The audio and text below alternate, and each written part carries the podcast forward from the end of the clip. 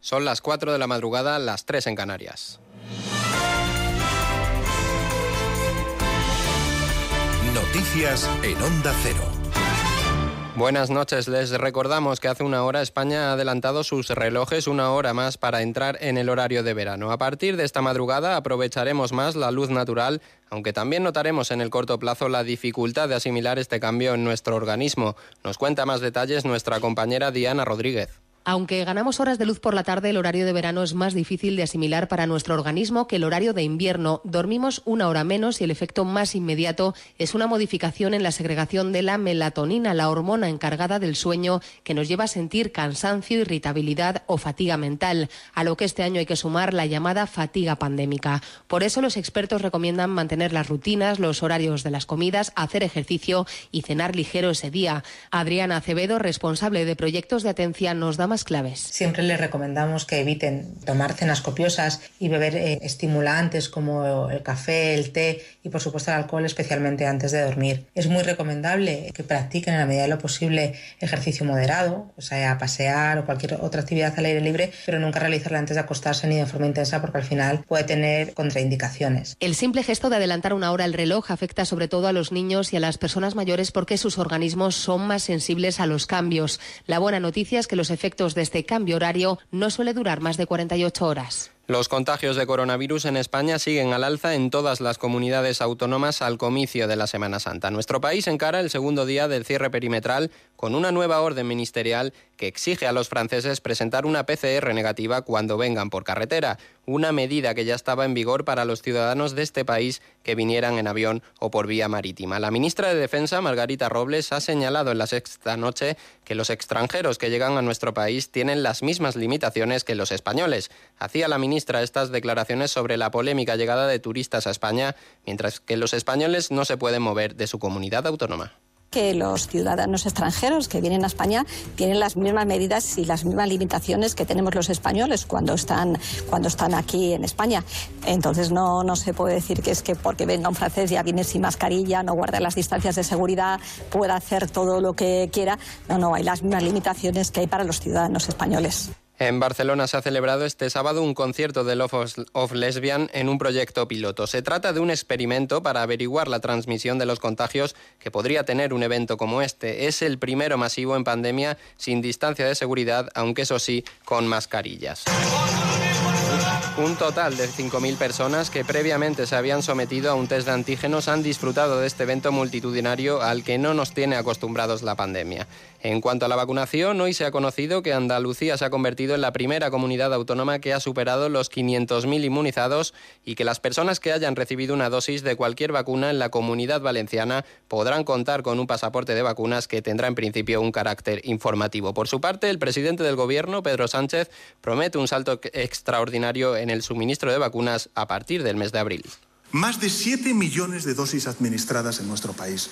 Más de 2 millones de personas que ya por fin tienen las dos dosis administradas de las vacunas. Y a partir del mes de abril vamos a dar un salto extraordinario en el suministro a las comunidades autónomas para la administración de estas dosis al conjunto del país.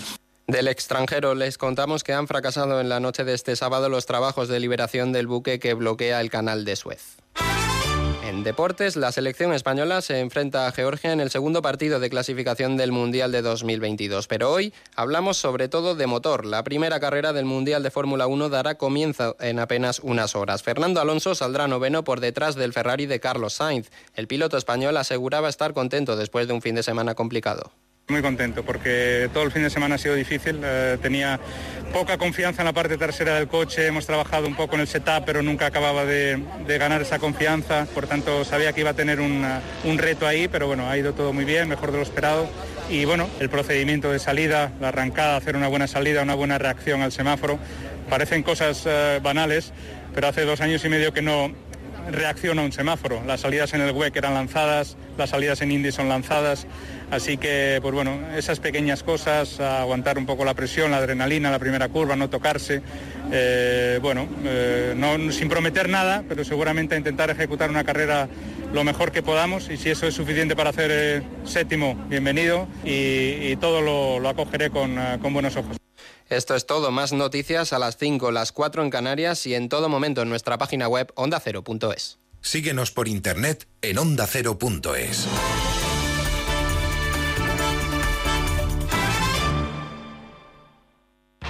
Los fines de semana en Onda Cero, como el perro y el gato. Un programa para todas las edades con algo en común, el amor a los animales. Pues seguimos en Onda Cero en Como el perro y el gato, un programa que quiere a los animales, que los quiere vivos, sanos. Nuestros perros tienen que jugar y jugar mucho, porque los perros si no juegan se aburren y pueden empezar a hacer cosas que no nos apetece por casa, mordisquear cosas. A todas estas personas que ahora quieren adoptar un cachorrito, comprarlo porque los niños lo piden, por favor, iros a las protectoras. Están llenas de esos cachorritos que se adoptaron hace dos, tres, cuatro años y que en un momento dado sobraron y los echaron literalmente a la calle y que son maravillosos. Como el perro y el gato, con Carlos Rodríguez. Sábados a las 3 de la tarde, domingos a las dos y media y siempre que quieras en la app y en la web de Onda Cero. Patrocinado por Menforsan, los especialistas en cuidados, higiene y cosmética natural para las mascotas. Te mereces esta radio. Onda Cero, tu radio.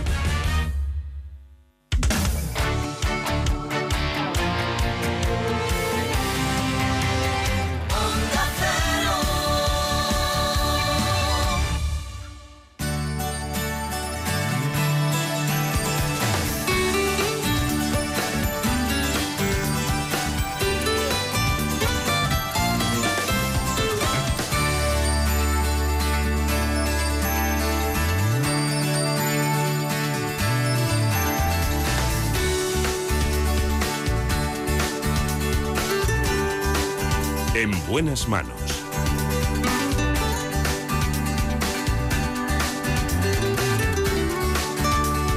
El programa de salud de Onda Cero. Dirige y presenta el doctor Bartolomé Beltrán. Hola, muy buenos días. Aquí estamos con todos ustedes para hablar, como siempre, de salud. También nos acompañan grandes especialistas. Vamos a iniciarlo con la otorrinolaringología, hoy de la mano del doctor Miguel Melchor y de la doctora Mercedes Ontañón. Hay muchas cuestiones a tratar, pero básicamente lo más importante es que dos especialistas nos cuenten cuáles son las principales patologías, las más comunes de la nariz.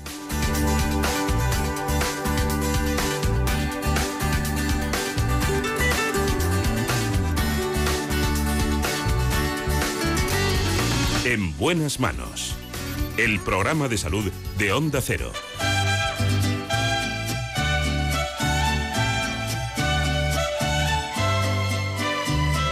Así que empezamos con patologías de la nariz con el doctor Miguel Melchor y la doctora Mercedes Ontañón.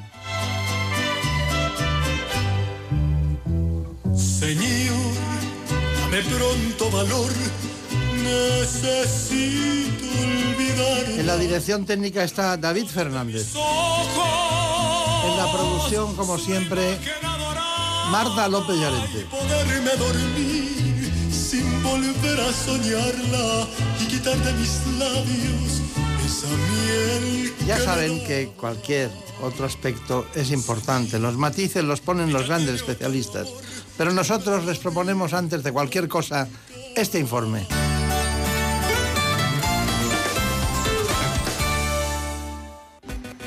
La nariz es un órgano imprescindible para la respiración y en ella residen los sentidos del gusto y del olfato. Las alergias, resfriados o infecciones son las enfermedades más comunes que afectan a la cavidad nasal y pueden provocar dificultad para respirar, obstrucción nasal y congestión. Pero no son las únicas patologías frecuentes de la nariz. La rinitis, los pólipos, las hemorragias, desviaciones del tabique nasal, la hipertrofia de los cornetes, la sinusitis o la anosmia requieren la atención por parte de un especialista. En algunos casos es necesaria la intervención quirúrgica, como en los traumatismos, malformaciones y problemas congénitos y respiratorios de la nariz. Para ellos se realiza una rinoplastia, una operación que también sirve para corregir los problemas estéticos de este órgano. La intervención consiste principalmente en remodelar el esqueleto óseo y cartilaginoso de la nariz para lograr una nueva forma, que además sea más armónica y adecuada a la estructura y rasgos faciales del paciente. Para someterse a esta operación es imprescindible un diagnóstico cuidadoso y que se realice un tratamiento personalizado. Hoy precisamente están con nosotros los doctores Miguel Ángel Melchor y Mercedes Montañón. El doctor Melchor es otorrinolaringólogo, claro, y trabaja en el Hospital HM de San Chinarro de Madrid y es profesor asociado en la Universidad Complutense también de Madrid. Además, sepan que es miembro de la Asociación Madrileña de Otorrinolaringología y socio numerario de la Sociedad Española de la misma especialidad y patología cervical y facial. Por su parte, la doctora Ontañón es otorrinolaringólogo, también en el Hospital HM de Madrid y trabaja en el Instituto de Otorrinolaringología, uno de los grandes pioneros en España, que es el doctor Antolí Candela, Instituto Antolí Candela. ¿Qué tal todo? Muy bien. bien. Me han dicho que ha costado mucho trabajo que la doctora Antañón viniera al programa. Sí, es que no estoy acostumbrada al medio. Pero si yo la llamo de una urgencia un día cualquiera y está usted a pie de obra. Eso me es más fácil. Eso es más fácil, ¿no? Sí. Bueno, pues tiene usted a, su, a su izquierda a Marina Montiel y aquí está Marina Turiac. Es curioso, pero se llaman Marina, ¿qué vamos a hacer? Bueno, hay una cuestión. Mm, vamos a dar un repaso a las cosas así más frecuentes y nos vamos adentrando en el, en el programa. Porque qué curioso, ¿no? La nariz, el centro de gravedad de la cara, que nos da carácter, que nos da la fisonomía, que, bueno, que sea curioso lo que tarda la gente en operarse cuando lo necesita. Mm. Se tarda, ¿no? Em, sí, em, a veces la gente espera un poquito a que los síntomas ya sean, sean un poco severos, que vean que no funciona el tratamiento médico, pues para decidirse. No, me refería en este caso, por ejemplo, a una desviación de tabique o cosas así, ¿no? Se tarda más de lo normal, yo, yo creo, pero bueno. Bueno, ¿qué? entonces la sinusitis. Cuando hablamos de sinusitis, ¿de qué estamos hablando? Pues la sinusitis es la infección dentro de los senos paranasales. Entonces, los senos paranasales son unos huecos que tenemos dentro de la cara, como unas especie de cavernas, que están comunicadas con la fosa nasal por unos orificios muy pequeñitos, que son los infundíbulos. ¿vale? Entonces, en las personas que tienen rinitis crónica, pues por ejemplo alérgicos, etcétera, hay más tendencia a que esos infundíbulos, esos pequeños orificios por el que el seno se ventila y elimina el moco, se lleguen a obstruir el moco se acumule dentro y se infecta. Entonces, cuando se trata de casos agudos, generalmente con descongestionantes y antibióticos conseguimos que se abra, que se drene y se comporta como un absceso de otra parte del cuerpo y se curaría.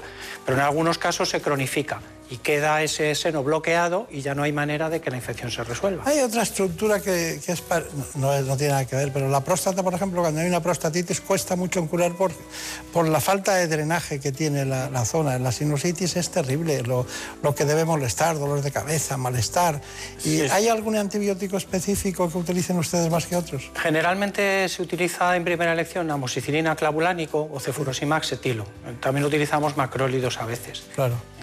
Pero en, los casos en que se cronifica, muchas veces la causa fundamental es la obstrucción del ostión de drenaje. Entonces ahí nos ha ayudado mucho en estos últimos años la cirugía endoscópica nasal, desde que se desarrollaron unos endoscopios. Exacto. Claro. Me ha gustado mucho el concepto ese de las cavernas, por encima de los pueblos. Bueno, doctor Antañón, eh, el tema de la rinitis, que todo el mundo dice, eso es una alergia, pero la rinitis está ahí y, y se tose y se, se, estornuda y tal. ¿Qué hacen ustedes? Normalmente el tratamiento de la rinitis suele ser médico. Es una inflamación crónica de la mucosa de la nariz en general. la causa más frecuente suele ser la alergia, como un irritante crónico un alergeno que irrita crónicamente la mucosa y, y, que produce todos esos síntomas. Que el fundamental es la congestión nasal y la rinorrea, o sea, produce mucho moco, que suele ser transparente. Solo ya cuando, como ha dicho el doctor Melchor, cuando se taponan los orificios de drenaje de los senos, pues a veces una rinitis puede desembocar en una sinusitis o en una poliposis, o sea, pero el tratamiento de inicio es médico, con corticoides nasales habitualmente. Esto, una pregunta. Eh, he visto que ha trabajado en el instituto, que trabaja en el Instituto Antolí Trabajamos los dos. Sí, pero hay una cosa que le quería preguntar. Eh, ¿Llegaron a conocer a, a Antolí Candela padre? Es, mm, sí. Sí, eh, pero hace, mm, al principio, de cuando éramos estudiantes. Yo cuando era estudiante.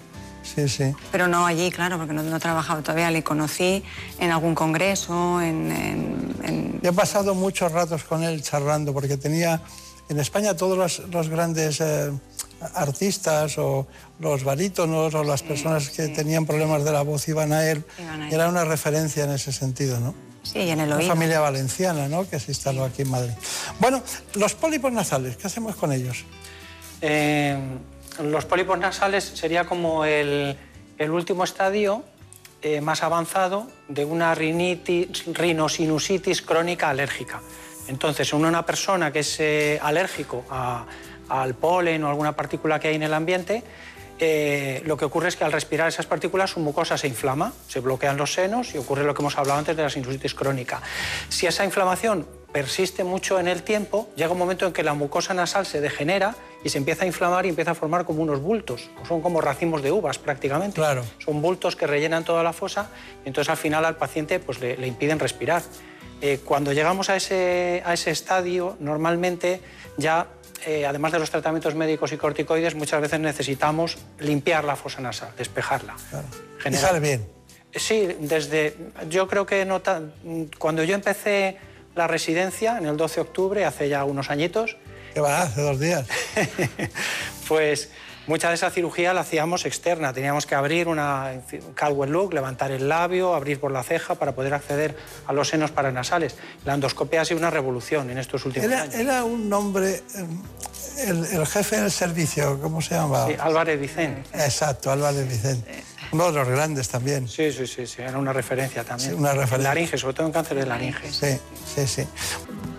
Van a aprender ustedes mucho hoy aquí, ¿eh? Sí, sí. No, porque, claro, estudiamos lo que ustedes escriben y, y, claro, y lo estudiamos y lo aderezamos en lo que es producir audiovisualmente, ¿no? Bueno, pero hay una cosa, eh, olfato y gusto. Olfato y gusto se pierde. COVID-19.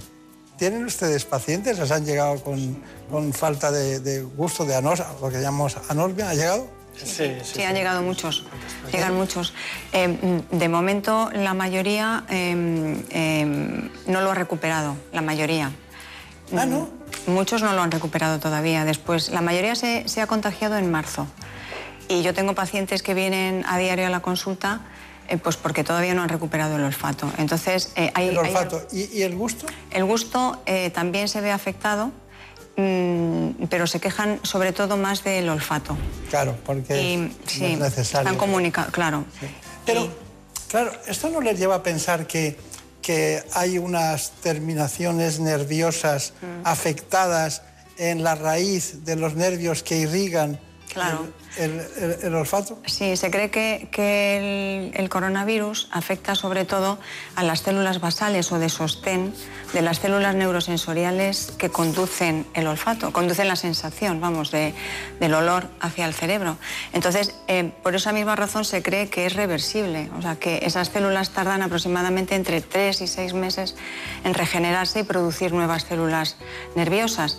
Y entonces se cree que, o sea, por ese motivo se cree que sí que es reversible, pero... Pero no se multiplican las células, eh, las neuronas, ¿no? Pero en este caso son células, no son neuronas como tal, son células base- como, si- como el embrión, o sea, como eh, la célula de sostén. Ya- la que el- es otro tipo. es otro tipo de célula, efectivamente. Claro. No afecta directamente la célula nerviosa, neurosensorial, sino la célula de sostén que, que protege y que alimenta, o sea, que no... Bueno, no es- entonces les animamos a que lo van a recuperar. Sí, yo les animo siempre a que lo van a recuperar. ¿Les da algo para, para algún tratamiento? Pues es que no hay ninguno eficaz, porque les hemos dado corticoides nasales, incluso corticoides orales. No responde mucho y ahora últimamente pues tenemos en nuestro poder pues una rehabilitación del olfato, que es eh, pues hacer ejercicios con algunas sustancias con claro. un olor muy característico. Y bueno, mm, de momento están animados pensando que, que se recuperará. Yo creo que sí. De hecho, empiezan siempre por, por- por alteraciones un poco en, el- en la calidad del olor, ¿no? Que a veces dicen, me huele, pero es diferente, no lo recuerdo así. Claro, Me imagino que es un primer paso para recuperarlo totalmente. desde luego. Doctor Melchor, ¿algo que añadir? Eh, no, Vaya con nada. cuidado, ¿eh? Vaya con cuidado. no, no, lo que ha dicho la doctora, todavía es una enfermedad muy nueva, entonces todavía no sabemos. Sabemos por otros virus respiratorios como el de la gripe que pueden producir anosmias que pueden ser permanentes. Todavía aquí no sabemos porque no llevamos tiempo suficiente, pero, pero bueno, Habrá que verlo. Y luego el olfato y el gusto están muy relacionados. La mayoría de los pacientes lo que se les afecta es el olfato. Pero realmente es que el gusto es un, es un sentido muy simple. Solo distinguimos cuatro sabores, el dulce, el salado, el agrio y el amargo. Entonces, todos los matices de una comida, de un buen vino, todo eso lo notamos al masticar cuando esas partículas pasan por detrás de la coana, por el cabum, hasta la fosa nasal. Entonces, muchas veces la gente dice que no tiene gusto y tú le preguntas, pero vamos a ver, si usted se pone azúcar o sal en la lengua, ¿lo distingue? ¿Sabe si es azúcar o sal? Ah, pues sí lo distingo pero no me sabe a nada la comida. Entonces, porque realmente es el olfato el que está más afectado. Los de este programa distinguimos cinco sabores. Ah, ¿Sabe usted por qué? No sé. Porque somos todos de pueblo. y eso es una... Ahí hay olores que no están en la ciudad, ¿eh? seguro. Sí, eso es Pero bueno, de todas maneras, eh, cuatro de cada diez eh, pacientes que han tenido COVID resulta que tienen problemas en relación con, con problemas nasales, olfato, gusto es así, según los datos que tenemos y que manejamos ahora. Bueno, Marina, Marina Turial, ¿qué me cuentas?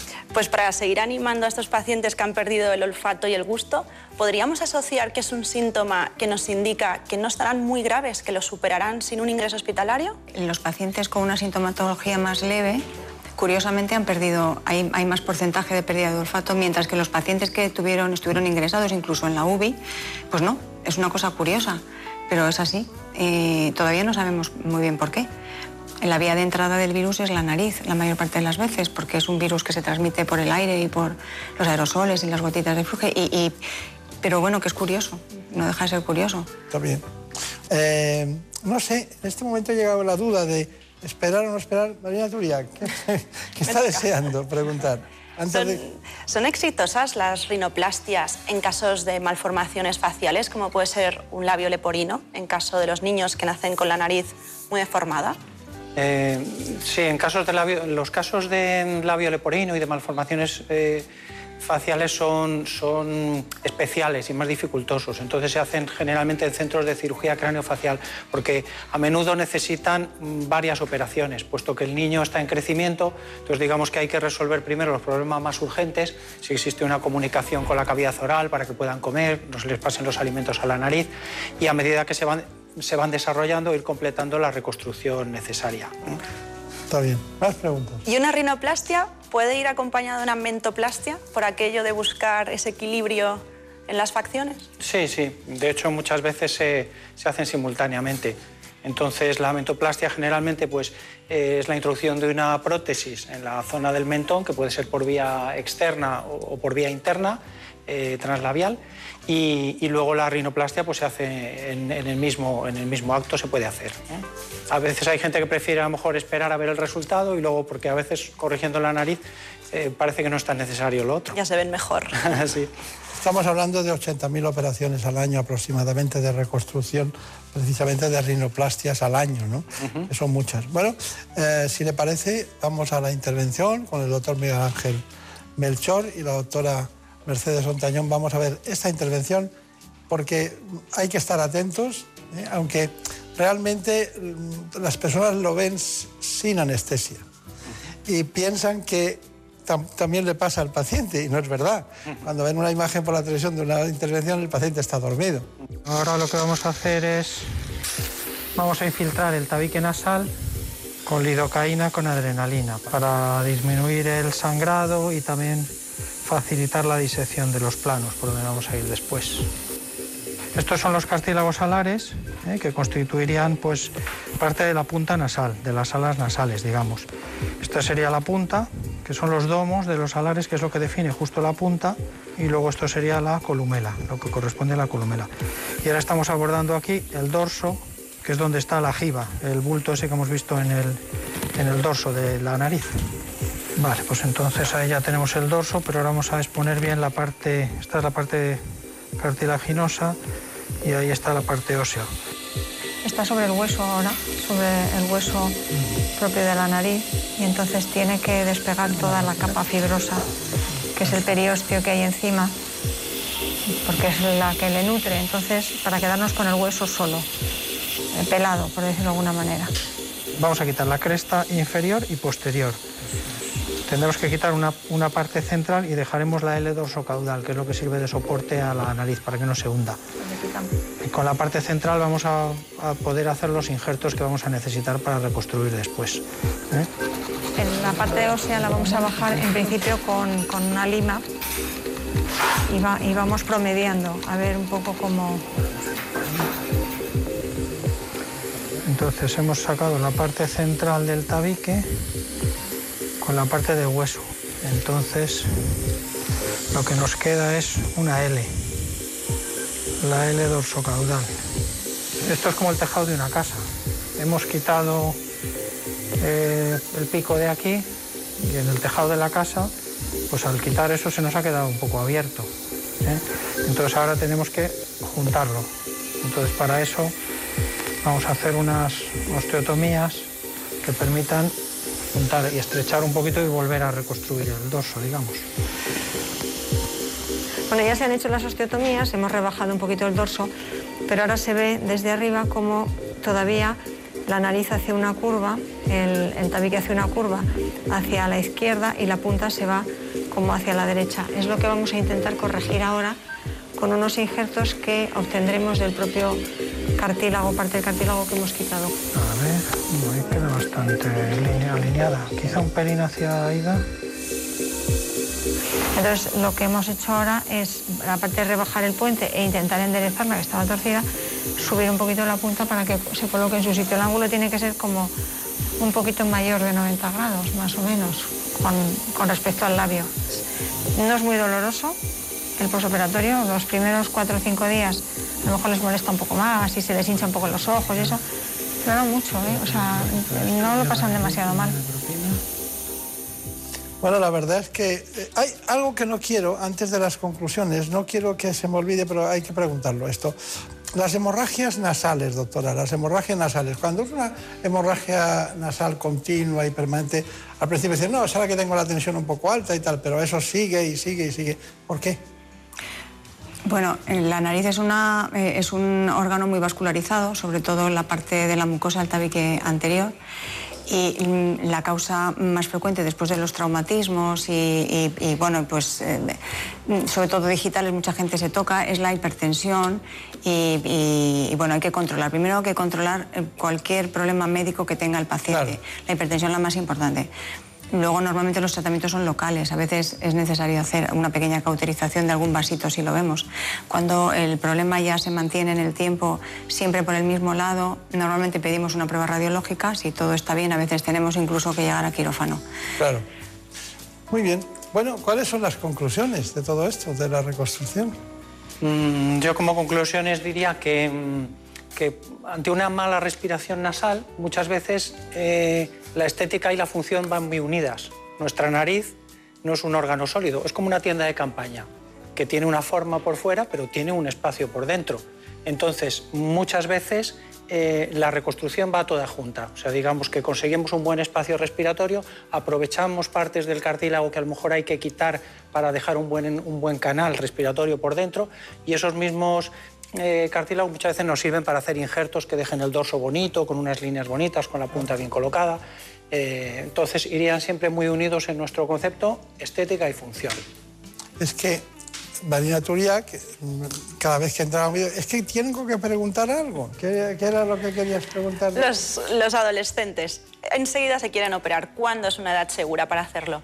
Eh, normal... ¿Cuándo acaba el desarrollo facial, diríamos? Exactamente, sí. Normalmente a, mm, no antes de los 16 años. A partir de 16 años se puede operar si son altos, grandes, que ves que han completado un desarrollo, y, y, ya de modo seguro a partir de los 18. O sea, en chicos muy grandes, 16 se puede. ¿Se afectan las cuerdas vocales como, o la respiración, o hay apnea del sueño, o ronquidos como consecuencia de alteraciones de, de otorrinolaringología? Sí, efectivamente, hay una, hay una relación indirecta sobre el ronquido y sobre la, sobre la fonación. Entonces, efectivamente, una mala respiración nasal no es la causa primera del ronquido, que muchas veces es la vibración de la campanilla, de la úvula, de las amígdalas o la caída de la base de la lengua hacia atrás, pero sí que es verdad que una mala respiración nasal lo empeora mucho. Claro. Tienen ustedes una especialidad muy divertida. ¿eh? Si tienen rinitis pueden ir al alergólogo. Si tienen problemas de las cuerdas vocales o tienen problemas de respiración pueden ir al neurólogo, a la unidad del sueño o alguna de esas. Al internista, en algún caso que haya hemorragias, epístasis, hemorragias permanentes, puede haber alguna alteración también hematológica, ¿no? Que también puede dar lugar. O sea que lo pasan ustedes bien, por lo que veo. Bueno, pues muchas gracias por venir. Ha sido la primera vez. Ha sido fácil, doctora, ¿no? Bueno, ha sido más de lo que yo pensaba. Encantado. Gracias a la El otro día, el otro a día curó, curó un paciente, bueno, solo con la mirada, ya lo curó. Pero bueno, muchas gracias. Gracias a muchas todos. gracias. En buenas manos. El programa de salud de Onda Cero. Dirige y presenta el doctor Bartolomé Beltrán. Es lógico. Murprotec, empresa líder en la eliminación definitiva de las humedades, patrocina la salud en nuestros hogares. ¿Conoces la relación entre cuidar de tu hogar y cuidar de ti? En Murprotec sabemos que cuando eliminamos las humedades de forma definitiva de tu hogar estamos cuidando de ti y de tu familia. Una vivienda libre de humedades es sana y segura. Llámanos al 930 1130 o accede en murprotec.es. Cuidando de tu hogar, cuidamos de ti. La agricultura, la ganadería, la pesca, el mundo rural, el campo y la naturaleza tienen un programa de referencia los fines de semana. Onda Agraria, con toda la actualidad de estos sectores fundamentales en la sociedad. Para estar al día de los mercados, de los precios de nuestra cesta de la compra, para aprender y descubrir muchas curiosidades del mundo rural de una forma muy amena y entretenida, con entrevistas a los mejores profesionales de estos sectores básicos en la economía. Onda Agraria, con Pablo Rodríguez Pinilla y Soledad de Juan. Sábados y domingos a las 6 de la mañana y siempre que quieras en la app y en la web de Onda Cero. Te mereces esta radio. Onda Cero, tu radio. Imhotep fue el más grande erudito de Egipto. Se le considera el primer científico de la historia. Médico, ingeniero, arquitecto, filósofo y astrónomo. Los historiadores lo ubican en el siglo XXVII a.C. Su principal obra fue el complejo funerario de la pirámide escalonada de Zoser, considerada la primera pirámide del mundo y la gran estructura de piedra más antigua. Se necesitó la extracción, transporte y montaje de miles de toneladas de piedra caliza, un material que hasta entonces nunca se había utilizado en grandes construcciones. Se le considera el Leonardo da Vinci de la época egipcia. Historia y misterio en las madrugadas de los fines de semana. La Rosa de los Vientos, los sábados a la una y los domingos a la una y media. En buenas manos. El programa de salud de Onda Cero. The other night, as I lay sleeping, oh, I dream I hear you. Ya ven ustedes que es muy importante en la música el ritmo, pero es fundamental, esencial y vital en el corazón. When I woke up a hablar con el director del Instituto Cardiovascular del Hospital Clínico San Carlos de Madrid. Se trata del doctor Julián Pérez de Villacastín.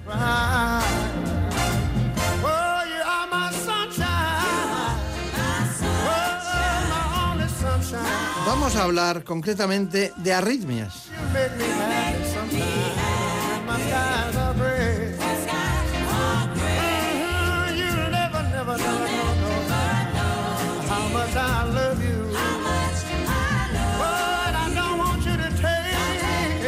Alteraciones del ritmo quizás sean las consultas más frecuentes en cardiología. Por eso, y antes de cualquier cosa, vamos a dar paso a lo que nosotros llamamos el informe.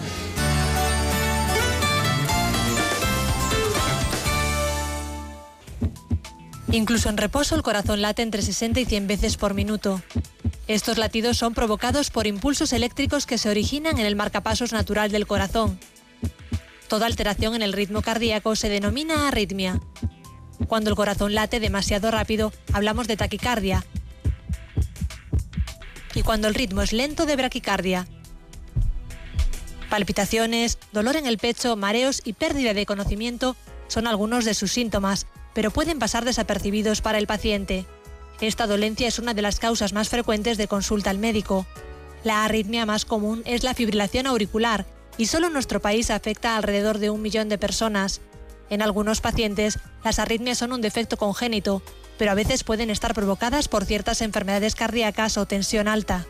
La prueba diagnóstica de referencia es el electrocardiograma, pero a veces también se emplean otras como el Holter, una prueba de esfuerzo o un estudio electrofisiológico. Su tratamiento ha evolucionado en los últimos años, no solo a nivel farmacológico, también gracias a las técnicas invasivas que tratan mediante dispositivos o intervenciones el origen de esa disfunción del corazón. Bueno, lo cierto es que hoy tenemos un gran especialista. Nos acompaña el doctor Julián Pérez de Yacastín, que es director del Instituto Cardiovascular del Hospital Clínico Universitario San Carlos de Madrid y también jefe de la unidad de arritmias del Hospital Nuestra Señora del Rosario. Y sepan que el doctor Pérez de Yacastín es además presidente electo de la Sociedad Española de Cardiología. Es decir, ese hombre que elige los demás cardiólogos, compañeros, para que les presida en su línea de trabajo en la investigación y el desarrollo de otras actividades como es la propia Fundación Española de Cardiología. Eh, ¿Ha traído usted sus gafas Fleming o es que siempre las lleva así? Yo creo que siempre así, sí. Está bien eso. Bueno, el corazón, ¿qué órgano el corazón? Eh? Parece mentira que aguante tanto, ¿no? Eh, ¿Qué tiene el corazón que no tienen otros órganos, ¿no? Porque da la impresión de que tiene siete vidas, ¿no? Bueno, de entrada es muy fácil decir lo que tiene el corazón que no tiene otros. Ritmo. Eso no lo tiene otros órganos, ¿eh? Claro, es verdad, es verdad, es verdad. Eh, estamos, ¿y, el, ritmo normal qué sería? ¿Entre 60 y 70 pulsaciones por minuto? Sí, depende mucho, ¿eh? Depende mucho de, primero, de la edad de la persona, porque eh, la frecuencia máxima a la que podemos llegar es una fórmula muy sencilla, 220 menos la edad. Es decir, un niño de 10 años se puede poner a 200 latidos por minuto cuando está nervioso. Y en cambio, nosotros no vamos a ser nunca capaces de llegar a, esa frecuencia. Pero sí, hablamos, pues dependiendo de lo entrenada que esté la persona, pues puede estar entre 50, 60 latidos por minuto, pues hasta 70, 80, incluso algunas personas pueden llegar a 90. Pero es raro que... Dígame, ¿sigue siendo la causa más frecuente de consulta al cardiólogo? Bueno, es una de las causas más frecuentes, sin duda, las, las arritmias y sobre todo la sensación que uno tiene, ¿no? Cuando se nota el corazón que no está funcionando bien, realmente preocupa. Es una de las más frecuentes. No podría decir seguro si es la más frecuente, pero desde luego que comparte el liderazgo. Sí. Eh, cuando hablamos de una unidad de arritmias, ¿qué es lo que no debe faltar nunca en una unidad de arritmias? ¿Qué debe tener? aparte de un gran especialista y un equipo. Te diría que sentido común, eh, como, como todas las unidades, ¿no? Pero, pero es verdad que lo que hacemos es aunar esfuerzos, los distintos, eh, eh, las distintas personas que participan, para que la atención al paciente sea integral. Es decir, sabemos que los pacientes que tienen arritmias pues tienen una sensación ya muy particular de su corazón, que tiene un corazón sensible, y, esto hay que tratarlo desde la primera persona que se pone en contacto con el paciente que llega a nuestra consulta, eh, que puede ser la persona que le recibe, hasta la enfermera, por supuesto los médicos, y luego tenemos que llegar a tener una sofisticación tecnológica que hoy en día es fundamental para poder tratar adecuadamente los trastornos más complejos. ¿no? Claro, claro. Lo primero fue, aparte del fonendo, eh, fue el electrocardiograma, ¿no?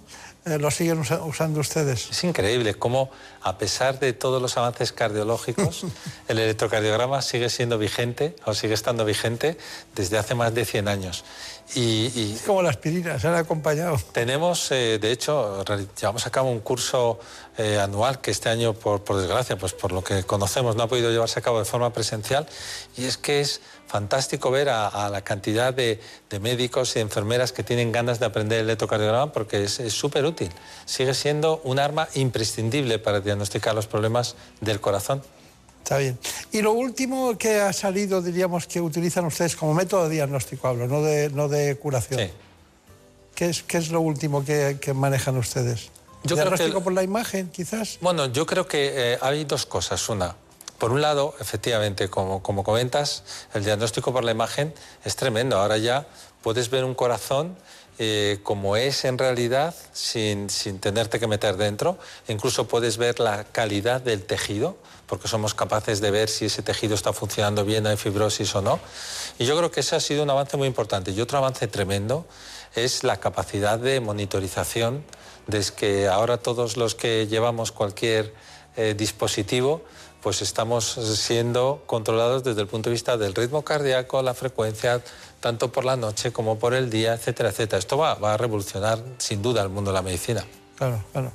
Eh, eh, este, cuando usted habla de esa referencia, cuando hace una referencia a monitorizar, también se está refiriendo implícitamente al holter, ¿no? Sí, el holter, el holter, lo que sucede con el holter es que uno quiere detectar un síntoma. Entonces hay personas que, por ejemplo, notan palpitaciones, pero no notan palpitaciones todos los días. A lo mejor tienen esa sensación pues dos veces al mes. Y claro, que coincida que ese día tiene puesto el holter de 24 o 48 horas es difícil. Pero sí es cierto que ahora se han miniaturizado, miniaturizado los dispositivos de manera que un dispositivo subcutáneo puede estar midiéndote el ritmo cardíaco durante dos años y es un poquito más que un piercing, pero dentro de, debajo de la piel y no cabe duda que haya habido también un gran avance. Pero yo creo que va a ser superado por los dispositivos no sé cómo diríamos en español, utilizables, ¿no? los, los usables o los ponibles, como puede ser un reloj o cualquier otra tecnología. Sí, sí, los que se pueden cambiar y tal. Bueno, en realidad se empezó con, con, el tema del running, se empezó con los que hacen ejercicio y se vio bien y han ido mirando y, han encontrado una línea de investigación brutal en ese sentido. A mí está bien lo de llevar un, un, un chip eh, diríamos, que, fuera cardíaco, ¿no? estaría bien. Yo creo que sí, lo que es muy importante es no obsesionarse como con claro, todo. Claro, claro, claro, claro. Sí, pero claro, son 17 millones de personas que mueren al año eh, de problemas cardiovasculares, o sea que la, más frecuente, ¿cuál es? La causa más frecuente, o, o, sea, la causa más frecuente es cardiovascular, sin duda, y la cardiopatía isquémica. Lo que llamamos cardiopatía isquémica, vamos a decir, enfermedad cardiovascular, es decir, las arterias, las tuberías se van deteriorando por, por distintos motivos, entre ellos el acúmulo de, colesterol y, esto produce obstrucción al riego sanguíneo, pues si es el corazón, mal, si es el cerebro, mal, si es el riñón, mal. Al final la enfermedad cardiovascular afecta a todos los órganos y, repercute pues, en lo más importante, que yo diría que es el corazón y el cerebro. Después de, una, cardiopatía isquémica aguda, ¿no? que, ustedes tratan, eh, uno, se queda el paciente con algunas alteraciones, lógicamente, eh, algunas deficiencias, fracción de eyección, que disminuye, muchas cuestiones que están ahí. Una de ellas son arritmias. Sí, una de ellas puede ser las arritmias, porque hoy en día es una suerte tremenda, porque si, si la persona y esto es importante comentarlo porque muchas eh, estamos observando que está llegando menos gente a los hospitales y pide menos gente auxilio o ayuda por el miedo a llegar a un hospital y por el miedo al COVID. Realmente ha disminuido la atención a los infartos en un 20% o un 30% aproximadamente. Es decir, son personas que tienen síntomas, pero que no se atreven a ir al hospital y entonces tienen el infarto. Y claro, el problema es que cuando se ocluye una arteria empieza el cronómetro y cuanto más tiempo pase más daño existe. Cuando el corazón, si lo definimos como una casa con sus paredes, que sería el músculo, sus tuberías, que serían las coronarias, y su cableado eléctrico, que sería el responsable de las arritmias, de la electricidad del corazón, pues es muy fácil de entender que si se estropean las paredes por culpa de que las tuberías no han llevado sangre durante, vamos a decir, más de dos horas, se empieza a, necrosar el tejido cardíaco y los cables que van por dentro de la pared producen cortocircuitos. Y entonces son personas que después de haber tenido un infarto pueden tener riesgo de tener una arritmia que puede ser mortal. Por eso la muerte súbita está acechando a determinados pacientes y tenemos nosotros que adelantarnos a su tratamiento. Claro. No vamos a hablar de eso ahora, pero debe haber una genética también de, patología cardíaca. La genética, lo que sucedió con la genética es que cuando descubrimos el genoma pensamos que teníamos algo, lo que hicimos fue abrir una puerta al universo y ahora tenemos que estudiar todo eso y entender qué significado tiene. Claro, claro, claro. Es cierto que la mitad de los pacientes no, no llevan las dosis bien tratados o que sigan los tratamientos. Sí, no, es por disculpar a los pacientes, pero es difícil. Es que los tratamientos de todos los días no es raro que se olvide eh, alguna pastilla, pero es verdad, porque primero porque hay pacientes que, ellos notan que la medicación a lo mejor no les sienta del todo bien y, luego porque, porque las personas mayores con frecuencia se olvidan. Claro, claro. Bueno, ¿qué preguntas tenemos? Doctor, si no disponemos de este chip que comentaba antes, de que nos mide las pulsaciones constantemente, ¿cuál sería el momento del día y cómo deberíamos tomarlas para medirlas adecuadamente?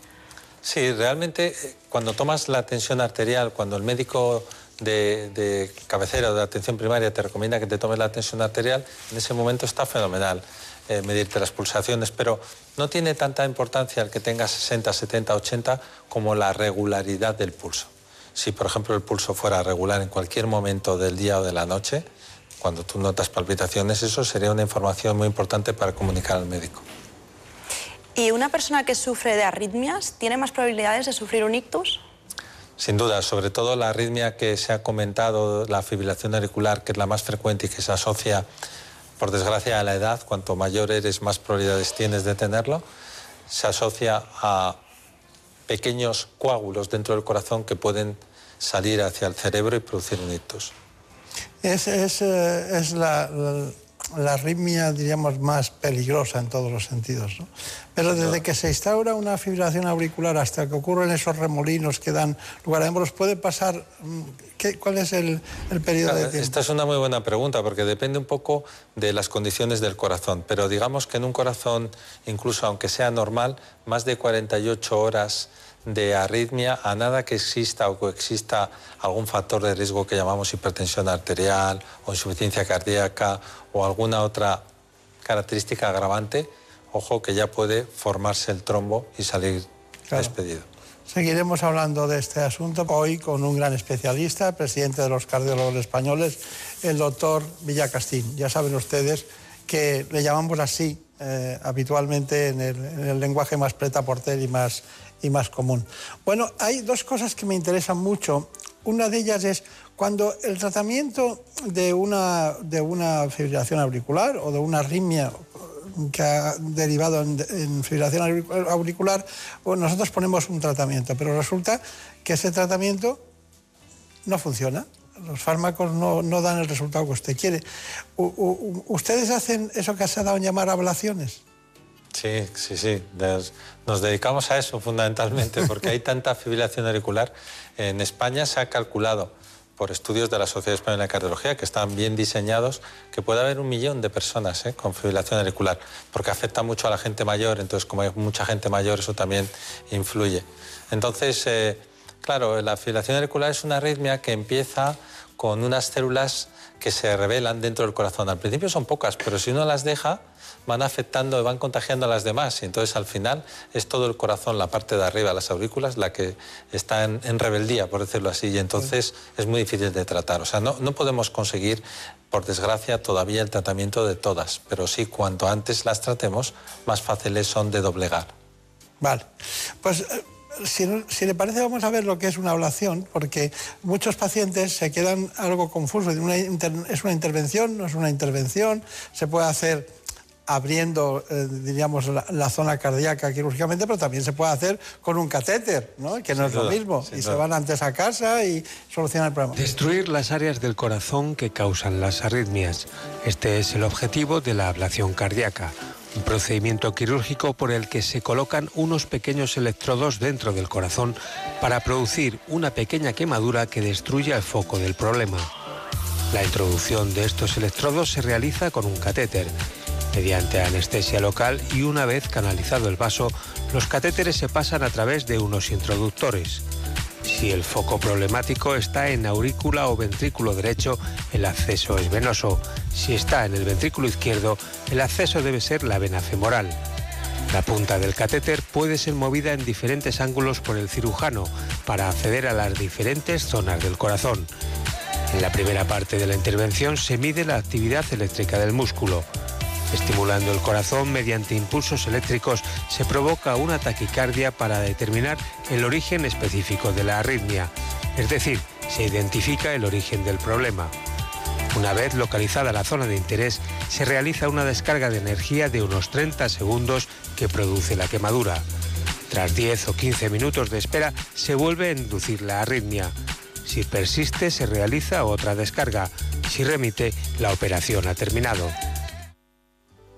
Qué interesante, qué interesante. Bueno, ya lo han visto los que se tienen que hacer una ablación, ya lo han aprendido, ¿no? ¿Cuál es? Me ha gustado mucho el reportaje, sí. ¿Tiene alguna, algún riesgo? Es que Javier Sánchez es un experto, lleva muchos años. Nosotros que llevamos 30 años, ¿no? De, medicina, ¿no? Yo sí. 30 años llevamos, No lo sabe usted, pero coincidimos en la Fundación Jiménez Díaz. Sí, claro, hace ya... esas, fechas debían ser. Pues no hay que tenerle miedo a la ablación porque ha mejorado muchísimo. Realmente es un procedimiento que se lleva a cabo con en dos o tres horas que el paciente es verdad que no nota nada, ningún dolor y habitualmente con una noche en el hospital es suficiente y al día siguiente puede estar haciendo vida prácticamente normal. Claro, claro. Bueno, em, cuando alguien tiene arritmias, ¿ustedes ya tienen miedo a la, posibilidad de que haya una, una, fibrilación auricular y en consecuencia una embolia? ¿Ustedes les dan anticoagulantes orales? Sí, nosotros tenemos unos, eh, claro. unos scores, unas tablas y calculamos el riesgo. En el momento que un paciente tiene un riesgo mayor de 1 o 2% al año de tener una embolia, entonces ya le merece la pena tomar un anticoagulante, sobre todo porque en los últimos años hemos tenido nuevos anticoagulantes que ya llevan muchos años en el mercado, más de 10, y tenemos una experiencia tremenda y son mucho mejores que el antiguo digamos, Sintrón, ni famoso Sintrón. Claro. Mira que costó eso, ¿eh? Y sigue costando, todavía, todavía hay que seguir peleando por ello. Sí, sí, es curioso porque además tienen unas condiciones ideales, se los puede tomar cada uno en su casa, tienen alguna relación con la dieta, ¿no? Sí, que no se ha influido su efecto por los medicamentos, cosa que en el Sintrón sí. Claro, claro. Bueno, eh, vamos con la fibrilación auricular, vamos con el informe. La fibrilación auricular es la arritmia cardíaca más frecuente que afecta alrededor de un 15% de la población. Consiste en un ritmo cardíaco irregular y anormal, donde suelen registrarse latidos cardíacos muy rápidos. Esta arritmia está asociada a múltiples causas como hipertensión, insuficiencia cardíaca, obesidad, estrés, mala calidad del sueño o las apneas, aunque también existen casos cuya causa es desconocida. A pesar de que no siempre provoca síntomas, los más comunes son la aceleración del ritmo cardíaco y palpitaciones. A veces aparecen también otros como el dolor y sensación de presión en el pecho, cansancio o mareos. Es muy importante un diagnóstico correcto de la fibrilación auricular porque esta afección aumenta cinco veces el riesgo de sufrir un ictus. Por este motivo es importante un tratamiento preventivo con anticoagulantes. Sin embargo, España está a la cola de Europa en el uso de nuevos anticoagulantes orales, por detrás de países como Alemania, Inglaterra, Grecia o Portugal. Además, la falta de conciencia de nuestro país hace que no se cumpla el tratamiento terapéutico y se calcula que el 35% de los enfermos anticoagulados no está bien controlado. Bueno, es cierto. Sí, estos datos están bien contrastados. Hay un porcentaje importante que puede llegar casi al 30% de personas que están tomando anticoagulantes y sin embargo no lo están haciendo bien. Claro. O no lo están haciendo bien o el anticoagulante no es el adecuado para ellos. Está bien. ¿Cuál era la pregunta que querías hacer? Sí, ¿en qué consiste un desfibrilador automático implantable y qué diferencias existen con un marcapasos? El desfibrilador es un aparatito un poquito más grande que un marcapasos, está en el mismo sitio colocado debajo de la piel y se conecta por medio de unos cablecitos que van por las venas. Ahora incluso hay algunos que no necesitan ni venas, pero se unen por las venas hasta el corazón. El marcapasos solo tiene capacidad para soltar pequeñas chispas eléctricas para que el corazón vaya más rápido cuando va demasiado lento. El desfibrilador tiene, además de esas capacidades, la posibilidad de soltar una descarga de alta energía que reanima el corazón si el corazón se ha parado por lo que se llama muerte súbita o fibrilación ventricular. Está bien. Bueno, estos son temas apasionantes, podríamos estar mucho tiempo, pero a modo de, conclusión eh, de, las arritmias, ¿usted qué, le gustaría que recordáramos? Yo creo que eh, hay que recordar que hay síntomas, además de las palpitaciones, que como son los mareos o las pérdidas de conocimiento que se han comentado en los distintos reportajes, que pueden ser debidos a que el corazón o bien va muy rápido o bien va muy despacio. Y estos son cuestiones que hoy en día se pueden tratar fenomenal y cuando uno nota alguno de estos síntomas debe acudir al médico. Yo creo que esto es importante para que se puedan tratar las arritmias y no da, que no den lugar a mayores complicaciones. Y luego ya diría que las personas mayores no está mal que se controlen el pulso, porque a veces no notan nada, no notan palpitaciones, no notan que el corazón no está funcionando bien y el único signo es que el pulso es irregular. En ese momento hay que recurrir, como comentaba el doctor Beltrán, al electrocardiograma todavía, hmm. porque si es fibrilación auricular hay que tomar medidas, sobre todo en el tema de la anticoagulación, porque eso puede salvar vidas. Está demostrado que salva vidas. Está bien, está bien. ¿Cuántos cardiólogos son ustedes en España? En Aprox. Sí, en España pues eh, podemos ser unos 7.000, 8.000 cardiólogos. ¿Y bastan? Creo que sí. Y, no sé si alguno más. Ya, ya. Y, pero claro, usted me ha dicho a lo largo del espacio en algún momento que la gente tiene miedo de ir al hospital. O sea, eh, ¿notan ustedes la bajada de acudir al hospital personas que tendrían que ir a hacerse las revisiones periódicas correspondientes desde la indicación cardiológica? Sí, sin duda. ¿eh? En parte nosotros lo guiamos, pero lo guiamos cuando se puede hacer. Es decir, hay personas que les estamos llamando por teléfono, estamos haciendo videoconsulta porque no es necesario que vengan al hospital. Pero hemos notado que hay personas que tienen síntomas preocupantes que hemos comentado antes, que en otras ocasiones hubieran ido a urgencias, hubieran llamado al 112 para requerir asistencia y ahora prefieren quedarse en casa. Y claro, tienen que entender que los hospitales están preparados para que nadie se contagie de COVID en el hospital. Están hechas las rutas que llamamos nosotros para que haya zonas que no están contaminadas en absoluto y sin embargo pueden ofrecer una grandísima ayuda a esos pacientes que lo necesitan.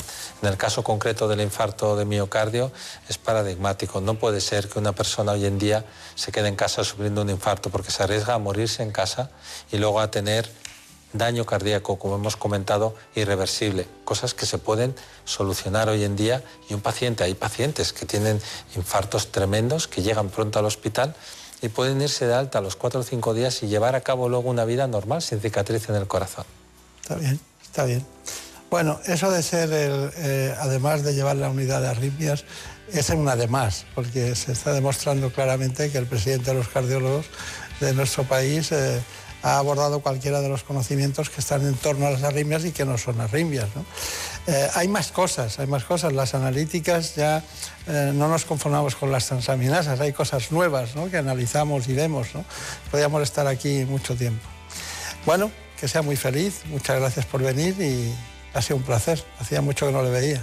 Muchas gracias igualmente, que sean felices y que tengan salud, que es lo importante, lo más importante ahora. Muchas gracias. En buenas manos. El programa de salud de Onda Cero.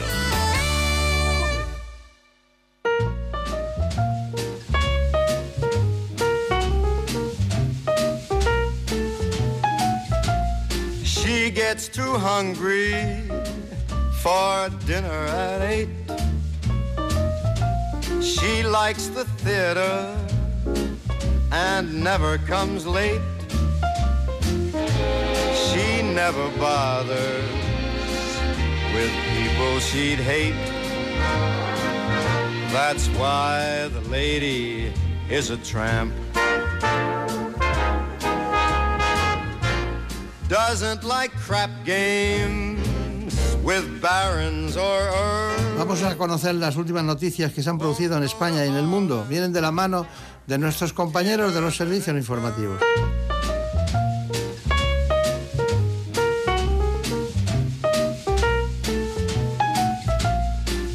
gets too hungry for dinner at eight. She likes the theater and never comes late. She never bothers with people she'd hate. That's why the lady is a tramp. doesn't like crap games with barons or earls. Won't go to Harlem in ermine and pearls. Won't dish the dirt with the rest of the girls. That's why the lady is a tramp. She likes the free, fresh wind in her hair. Life without care. She's broke and it's oak. Hates California. It's cold and it's damp. That's why the lady is a tramp. She gets too hungry to wait for dinner at eight.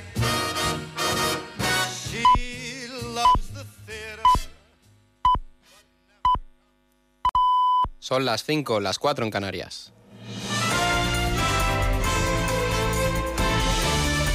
Noticias en Onda Cero.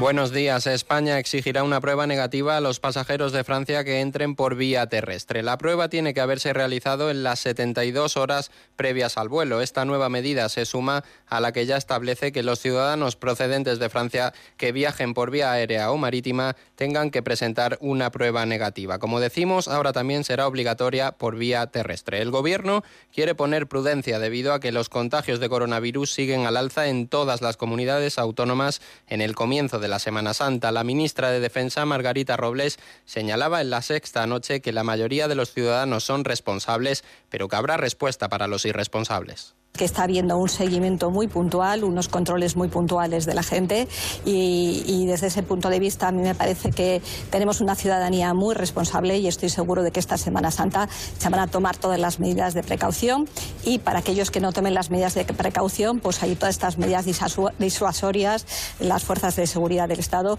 que están haciendo un trabajo fantástico y que hay que ponerlo en valor.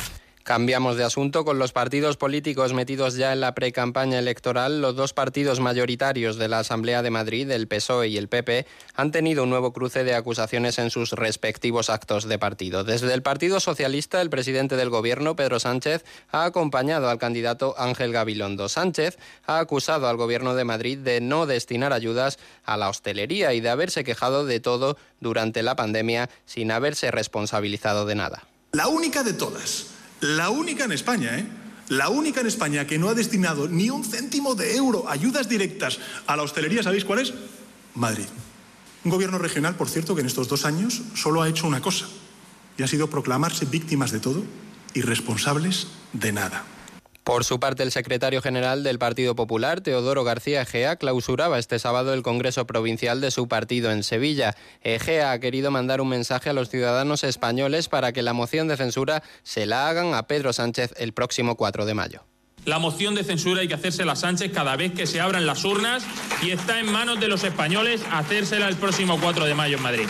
Con las elecciones autonómicas de Madrid a la vuelta de la esquina, el voto por correo va a ser importante en unos comicios que se van a celebrar en plena pandemia. Muchas personas optarán por salvaguardarse de posibles contagios y todas aquellas que opten por votar por correo deben conocer las claves que nos cuenta nuestro compañero Carlos León. El voto por correo vuelve a cobrar importancia en unas elecciones celebradas bajo la pandemia. La principal novedad de este voto por correo para las elecciones de la Comunidad de Madrid del 4 de mayo es que se puede solicitar de forma telemática en la página web de correos. La solicitud para ejercer ese derecho comenzó el pasado 11 de marzo y va a durar hasta el 24 de abril.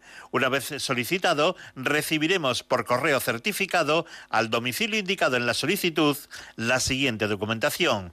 El certificado de inscripción en el censo electoral, el sobre dirigido al presidente de la mesa electoral correspondiente, el sobre con el membrete Elecciones a la Asamblea de Madrid, 4 de mayo de 2021, una papeleta de cada una de las candidaturas proclamadas a la Asamblea de Madrid y una hoja de instrucciones. Del 14 de abril al 30 del mismo mes tendrá lugar la remisión por parte de los electores del voto que dentro de los plazos legales se puede entregar en una oficina de correos. Y muy importante, Una vez hecha la solicitud del voto por correo, no se puede votar presencialmente. En Crónica de Sucesos, la Policía Nacional da un nuevo golpe al tráfico internacional de hachís. Nos cuenta más detalles el portavoz de la Policía Nacional. Los investigados se proveían de la sustancia estupefaciente en el campo de Gibraltar y posteriormente la trasladaban en furgonetas hasta Córdoba, lugar donde poseían toda la infraestructura necesaria para almacenar y camuflar el hachís. Finalmente lo transportaban fuera de nuestras fronteras en el interior de dobles fondos de camiones de gran tonelaje. La operación se ha saldado con dos detenidos y 4.450 kilos de droga intervenida.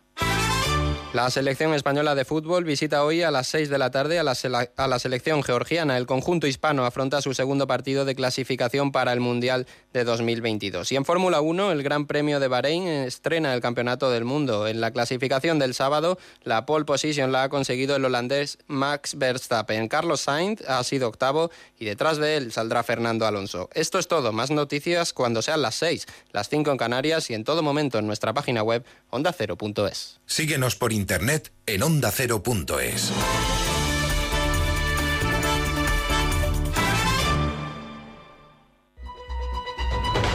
No es lunes, un programa entretenido y cercano. Lo que menos me esperaba yo, que a mí la radio me iba a llamar. Con historias anónimas, voces conocidas, curiosidades y muy buen humor. Boris, ¿tú tienes alguna canción inconfesable? Quizá lo que pasa es que creo que conozco a los autores.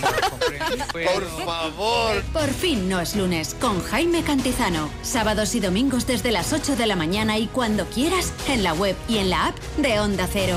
Te mereces esta radio. Onda Cero, tu radio. En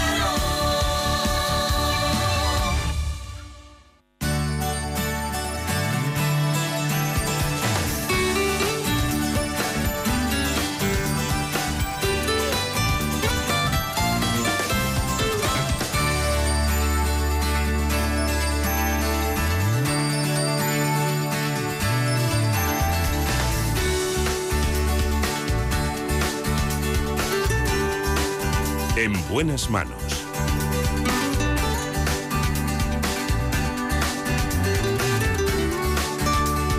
El programa de salud de Onda Cero. Dirige y presenta el doctor Bartolomé Beltrán. Iniciamos la segunda parte del programa con un elemento fundamental en nuestro tiempo, algo que daña principalmente a los hombres, pero que también lo hizo hasta hace poco y va creciendo con las mujeres. Se trata del cáncer de pulmón. En España se detectan prácticamente 30.000 nuevos casos de cáncer de pulmón cada año. Para hablar de este asunto lo hacemos hoy con el doctor Mariano Provencio. Es jefe de oncología del Hospital Puerta de Hierro de Madrid.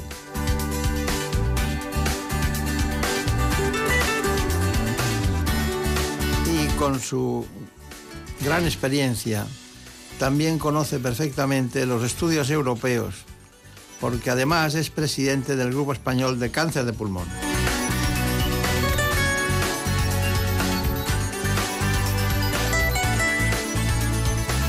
De la mano del doctor Mariano Provencio les propongo este informe.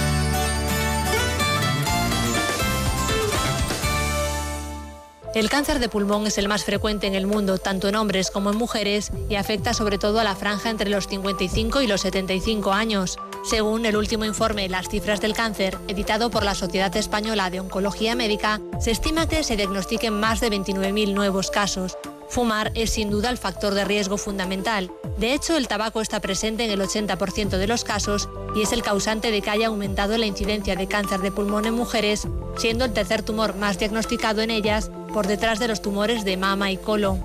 Por este motivo, la mejor forma de prevenir la aparición de esta enfermedad es abandonando este hábito. Además, existen otros factores ambientales o genéticos que pueden favorecer el desarrollo de este tumor. El 75% de los diagnósticos se realizan fases avanzadas, debido a que sus síntomas son inespecíficos, cansancio, tos o pérdida de apetito. Y a pesar de ser considerado uno de los tipos de cáncer más letales, la supervivencia de los pacientes ha aumentado gracias a los avances terapéuticos como la inmunoterapia. Bueno, pues lo cierto es que hoy queremos conocer todas las dimensiones que tiene el cáncer de pulmón, cómo va evolucionando en nuestro tiempo y sobre todo la investigación. Hoy propiciada por un jefe de servicio de la especialidad de oncología médica, que es el doctor Mariano Provencio, que es precisamente jefe de servicio de oncología en el Hospital Universitario Puerta de Hierro de Majadahonda en Madrid. Además, es director del Instituto de Investigación Sanitaria Puerta de Hierro y presidente del Grupo Español de Cáncer de Pulmón. Con eso nos basta, a pesar de un largo currículum en el que podríamos citar múltiples aportaciones al mundo de la ciencia en este campo. Bueno, doctor Provencio, realmente, realmente cuando hablamos de cáncer de pulmón, hoy estamos hablando de, de una cuestión que antes era una, una, una expresión casi definitiva. Dice, bueno, esto no va a ir bien, ¿no? Ya, eran, ya fueran de células microcíticas como macrocíticas, la gente tenía mucho miedo, cirugía, quimioterapia, pero era un cáncer, un cáncer que está en el centro de gravedad de nuestra propia vida. De hecho, en el COVID lo que más se mide o se mide es la oxigenación, tal. en el cáncer de pulmón también pasan esas cosas. Luego hemos entrado en el mundo de, con la incorporación de la mujer, no solo en el, aspecto laboral, sino también en el mundo este concreto del cáncer de pulmón. Así que mmm, a mí me gustaría que usted me centrara. ¿Dónde estamos en el cáncer de pulmón? Sin tener, a las coordenadas del cáncer de pulmón. Bueno, el cáncer de pulmón realmente podríamos hacer una división en tres grandes enfermedades. Una sería la enfermedad localizada, que se puede operar y que claramente la indicación es la primera cirugía y que se curan con eso solo. Luego está la enfermedad avanzada metastásica, que no cabe nunca la cirugía y que ahí hemos avanzado mucho y el pronóstico de hace pocos años era de meses y ahora con la inmunoterapia esto ha cambiado y el pronóstico puede ser de, de bastantes años de, de, sobrevida. Incluso, pues más allá de cinco años hay un 20% de pacientes que están vivos con enfermedad metastásica, que era algo que no se había visto nunca. Y luego está el grupo intermedio, que es el, de, eh, el, el que son potencialmente operables, pero no claramente quirúrgicos de entrada, que es donde hemos desarrollado este, este último estudio. Ya. Bueno, eh, de todas maneras, también te, tengo datos de distintas divisiones del cáncer de pulmón dentro del, del tipo de células que afectan. Sí. ¿no? Eh, ¿Me lo puedes desbrozar? Sí, bueno, el, el, cáncer de pulmón realmente es, hay una variedad grande eh, porque depende del tipo de célula efectivamente donde viene la tumoración. Hay células pequeñas donde eh, hasta ahora tampoco ha habido cambios y recientemente la incorporación de la inmunoterapia ha hecho que haya también porcentajes supervivientes a largo plazo que nunca antes, hace 25 años que estamos tratando igual a esos pulmones. Luego, por otra parte, los adenocarcinomas son un grupo de pacientes que en enfermedad metastásica hemos visto que tienen una serie de mutaciones y que tienen eh, una terapia dirigida a cada una de las mutaciones. Eso, claro, es un pequeño porcentaje en cada uno de los subgrupos, de 4, 10, 12% de pacientes, pero es un número significativo de pacientes que se beneficia de terapia dirigida. Eh, y luego también, pues dentro de ese espectro de oncología torácica, pues también ha habido avances últimamente en el mesotelioma, que es otro tipo de célula en, en este entorno. Eh, de todas maneras, al margen de, que, de, lo que hablamos, cuando alguien le dicen que tiene cáncer de pulmón, eh, eh, las biopsias, cuando las indican, ¿cómo, ¿cómo, detectan el tipo de célula? ¿Cómo lo hacen? ¿Lo hacen con bron broncoscopia? Broncoscopia, sí, hay muchos métodos realmente de detección y de diagnóstico. Llegar a la... El cáncer de pulmón tradicionalmente es asociado a una dificultad en el acceso a la biopsia, por razones obvias. No es lo mismo que una mama, que está más accesible, el pulmón, pues hay que llegar eh, bien vía eh, traqueal bronquial con una broncoscopia, bien hay técnicas de videotracoscopia que a través de un pequeño artefacto, una pequeña cámara, puede llegar también eh, dirigido a esa zona. Luego hay también métodos de biopsia líquida que se ha desarrollado y que mm, también contribuyen al diagnóstico de una forma certera. Claro, claro, claro. Bueno, usted la última vez que vino aquí, hace un tiempo estaba muy ilusionado con un estudio, con el estudio Nadim. Sí y me dijo, tendremos resultados muy, muy positivos y muy buenos y tomé nota y esta es la razón por la que estamos aquí hoy. Eh, tengo, según mis datos, la esperanza de los pacientes por el estudio Nadim ha cambiado, eh, sobre todo en tumores precoces. ¿no? Eso... Sí, es, el estudio Nadim se desarrolla. Primero hay que decir que es un estudio completamente independiente, eh, promovido por investigadores independientes, en este caso el Grupo Español de Cáncer de Pulmón, y, a propuesta de un investigador concreto, que en este caso fui yo, a, la industria farmacéutica que pues, en el 2015 me acuerdo que tuve que ir a Denver a exponer a los americanos un proyecto que teníamos. Entonces, eh, se basa en pacientes, el grupo intermedio que comentaba antes, ¿no? aquellos pacientes que no se pueden operar de entrada claramente, que no son metastásicos, lo que estamos haciendo desde hace 25 años es dar quimioterapia y después cirugía, y este grupo de pacientes curamos no más de uno de cada tres. No más de uno de cada tres pacientes que están en estadio eh, intermedio se pueden curar con los métodos tradicionales de quimio y luego eh, cirugía. Entonces, eh, en este grupo de pacientes planteamos la asociación de quimio más inmunoterapia antes de la cirugía y ver los resultados. Los resultados, cuando vine hace un año o dos, pues efectivamente eh, teníamos datos preliminares de una alta tasa de respuesta patológica completa. ¿Qué quiere decir esto? Pues que cuando analizamos la pieza quirúrgica nos encontrábamos con que había necrosis, muerte del tumor, nada de tumor, en, del 100% de necrosis en un porcentaje muy alto de pacientes. Esto tradicionalmente se ha asociado a una alta sobrevida, es decir, cuanto más necrosis, más efecto en la supervivencia del paciente. Pero tradicionalmente no teníamos más de un 5% de necrosis 100% en el tumor cuando aplicamos quimioterapia. Esto hemos ah, encontrado un 63% de 100% de borrar el tumor eh, aplicando este tratamiento. Un 63%. Este tratamiento, es decir, eh, siempre nos hemos acostumbrado a cirugía y quimioterapia. Sale la inmunoterapia. ¿Estamos hablando de eso ahora? Sí. Entonces, eh, ¿cuál es la razón y cómo es antes, cómo ha cambiado el protocolo de actuar con cirugía y quimio a pasar con cirugía y cómo? Bueno, eso es parte de la investigación, es decir, que teníamos la inmunoterapia solo en estadios muy avanzados y la propuesta nuestra fue hagámoslo en estadios más precoces, ver si... Es lógico. Ya, bueno, entonces no era tan lógico porque no lo había hecho nadie. Este es el primer Yo lo estudio. dije. Este es el primer estudio que se ha hecho en este sentido. Claro, pues yo lo dije, digo, pero si la inmunoterapia es algo que va al sistema defensivo que tenemos, contra- ¿qué más da a los casos tardíos? Parecía una indicación administrativa en lugar de una indicación clínica, ¿no? Bueno, las indicaciones clínicas siempre van de la parte peor, de cuando un paciente está con una enfermedad más avanzada, a menos. Esto es así siempre. Entonces... Y el estadio- cuando habla de estadio precoz, eh, descríbamelo para luego ver qué, qué supone la, la inmunoterapia en el, en el porcentaje de éxito de esa... De esa... El estadi- este no son estadios precoces, estos son estadios intermedios, que es el 30% de todos los tumores. Y estos son los que llamamos en medicina, en oncología, pacientes potencialmente curables. Es decir, que si pudiéramos operar, quizá podríamos curar un porcentaje de ellos, pero no siempre. Ni siempre lo curamos, ni siempre lo podemos operar. En este caso, abundando en el tema, eh, lo que hemos encontrado es que no solamente la respuesta patológica completa, sino que lo que hemos publicado es la supervivencia a dos años con el último paciente, es decir, que haya un mínimo de seguimiento en todos ellos de 24 meses y es cercano al 80% de los pacientes libres de enfermedad, que supervivencia global es 96%. Claro, claro.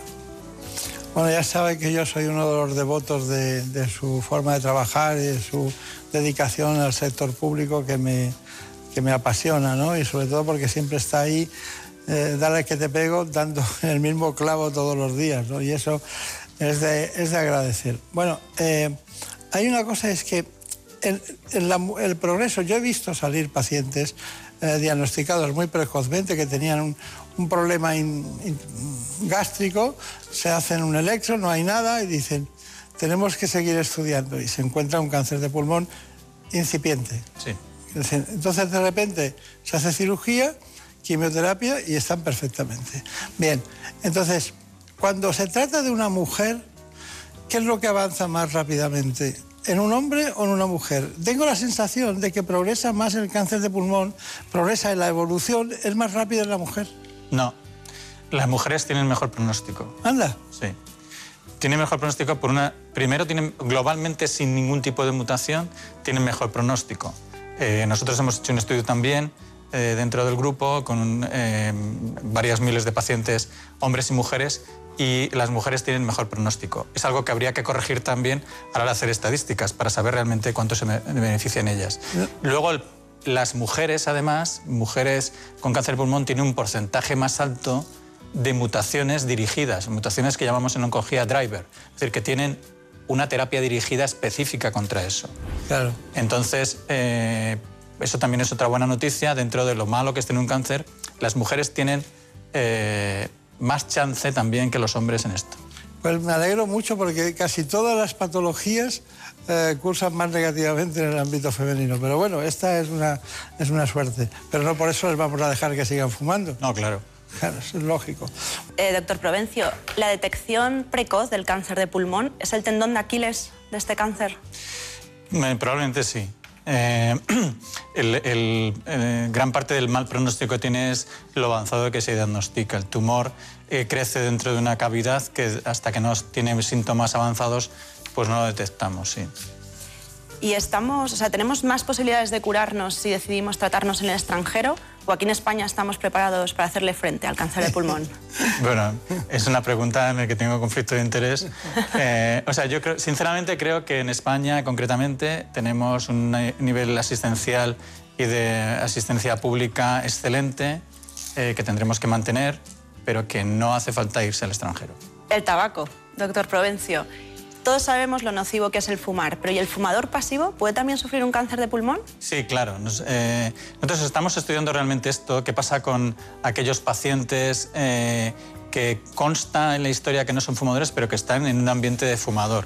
Esto es difícilmente cuantificable porque, claro, eh, cuánto le llega de lo que fuma el marido en este caso, el ambiente en el que está. Pero claramente sí que existe sospecha de que eso tiene influencia clara. Está bien. La calidad no, no hace falta llevarla a su departamento. está, está asegurada, aunque. porque es difícil asegurar la calidad y la eficacia de un departamento de oncología, ¿no? Bueno, la calidad es un proceso continuo. No es simplemente el que te acrediten, sino que tienes que estar todos los días intentando que las cosas funcionen. Claro. Es un proceso de levantarse muy temprano. Y, ac y, acudir a y acostarse tarde. Y, y, acostarse pronto, tal, porque yo creo eh, se reúnen ustedes para ver que los protocolos, los trabajan y siempre hay alguien que dice algo, siempre, sí. que interesante, ¿no? Y tiene que sumarlo el jefe, ¿no? Que en su sí. caso, ¿no? Pero está muy bien. Bueno, Marina, eh, me gustaría mucho saber por qué habéis pensado y qué habéis escrito y qué, habéis, eh, qué podemos emitir de lo que es el estudio Nadim. Pues sí, una reciente investigación abre la puerta a un cambio en el abordaje terapéutico para el cáncer de pulmón en pacientes en estadios intermedios. Se trata de un importante avance para aumentar la supervivencia de ellos. Les contamos qué es el estudio Nadim. La revista The Lancet Oncology ha publicado los resultados de un estudio elaborado por el Grupo Español de Cáncer de Pulmón, según el que se aumentaría la supervivencia en pacientes con cáncer de pulmón en estadios intermedios. Se trata del estudio Nadim, una investigación española pionera a nivel mundial que abre la puerta a un cambio en el abordaje terapéutico de este tipo de tumores. Para los investigadores, administrar quimioinmunoterapia antes de la cirugía a pacientes con cáncer de pulmón en estadios iniciales o localmente avanzados duplica los resultados con respecto al tratamiento tradicional, es decir, administrar quimioterapia tras la cirugía. Además, los expertos consideran que administrar inmunoterapia a un único tumor localizado permite que el organismo produzca una respuesta antitumoral más fuerte y desarrollar de manera precoz la memoria inmune, lo que puede proporcionar protección a largo plazo. Se trata del primer avance en dos décadas para este grupo de pacientes, que representa el 20% de todos los casos y de los que solo uno de cada tres sobrevive más de tres años. Bueno, el estudio Nadim nosotros lo llevamos en el alma de nuestro trabajo. Dígame, ¿cuál es la tasa de, curación eh, y sobre todo de recaídas? A ver, eh, eh, nosotros hablamos de una cosa que se llama supervivencia libre de progresión, es decir, aquellos pacientes que no han progresado a dos años y actualmente en todo el estudio es el 77%. Si hablamos de aquellos pacientes que realmente cumplieron el protocolo, es del 90% de pacientes libres de recaída y la supervivencia global a dos años es del 90 y tantos por ciento. Está muy bien. Usted ¿Usted ha, ha detectado alguna relación entre el COVID-19 y el cáncer de pulmón? Bueno, es una pregunta... A ver, en principio la pandemia se asoció el COVID-19 y cáncer de pulmón con peor pronóstico por los estudios chinos. Realmente eran muy pocos pacientes en un grupo grande de, enfermos, pocos pacientes con cáncer de pulmón en un grupo grande de enfermos. Y lo que nos transmitieron los chinos es el cáncer de pulmón es peor.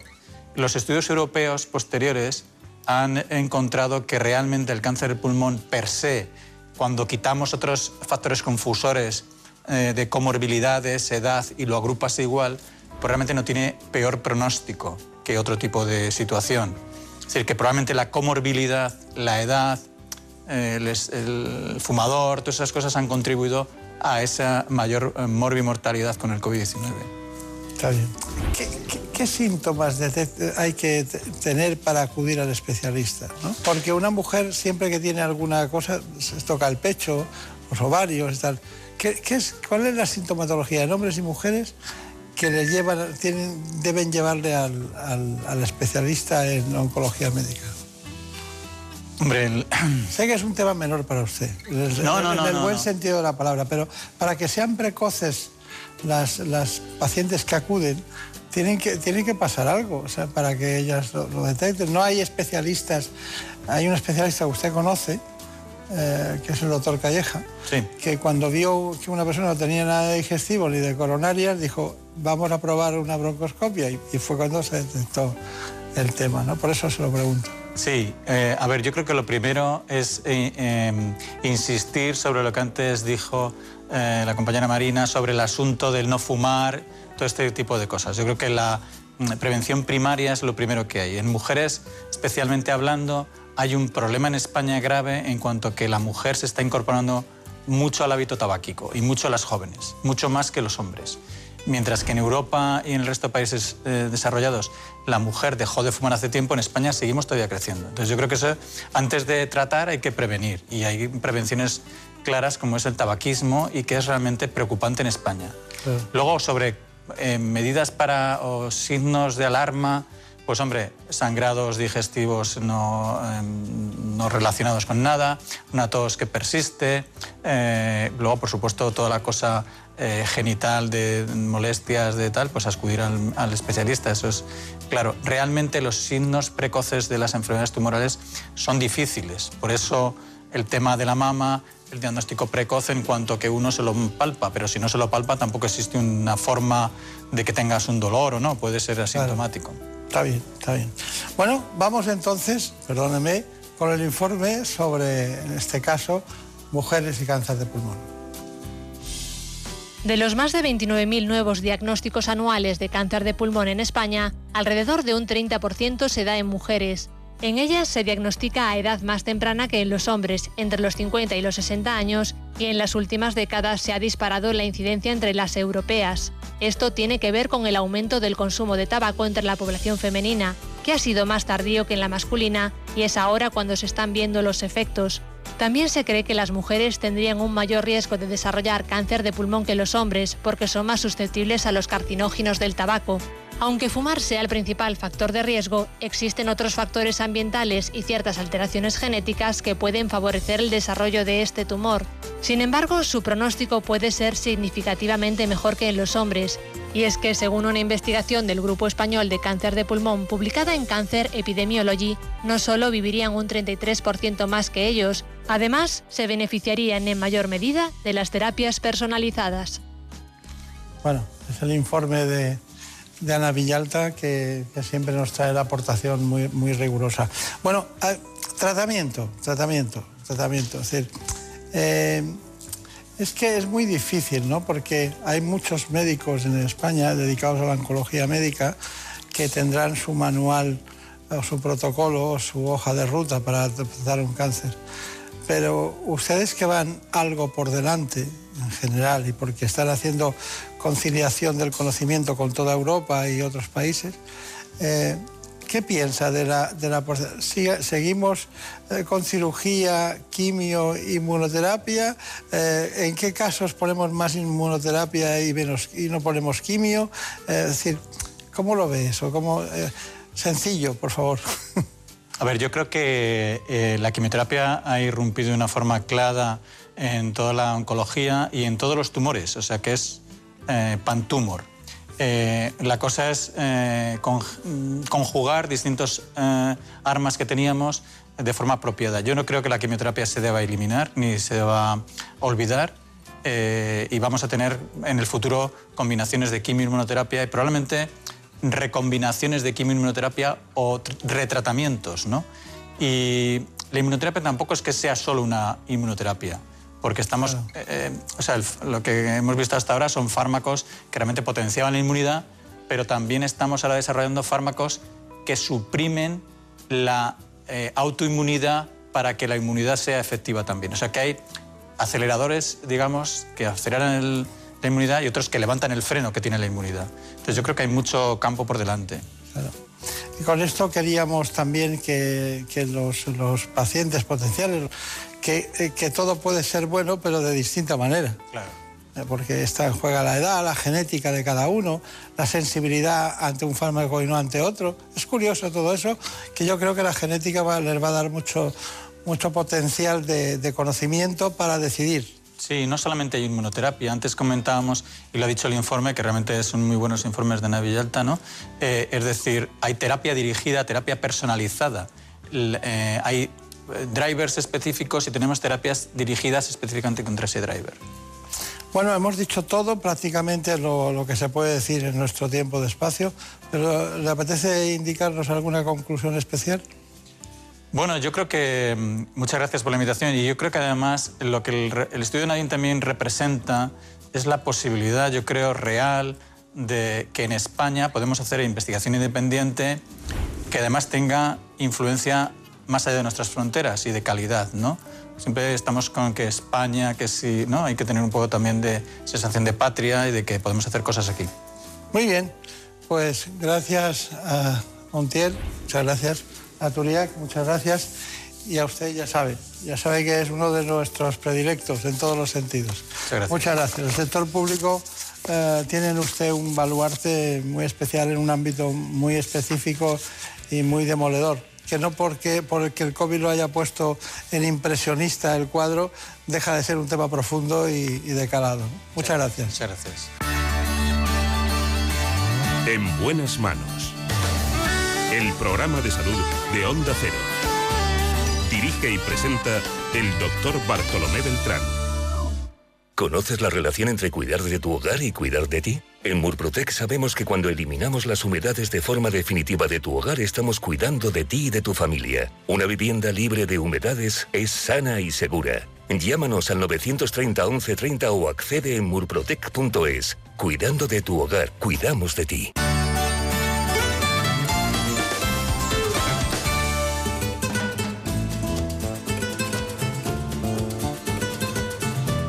Ha llegado el momento de conocer lo que publican nuestros compañeros de La Razón en ese suplemento de A tu Salud.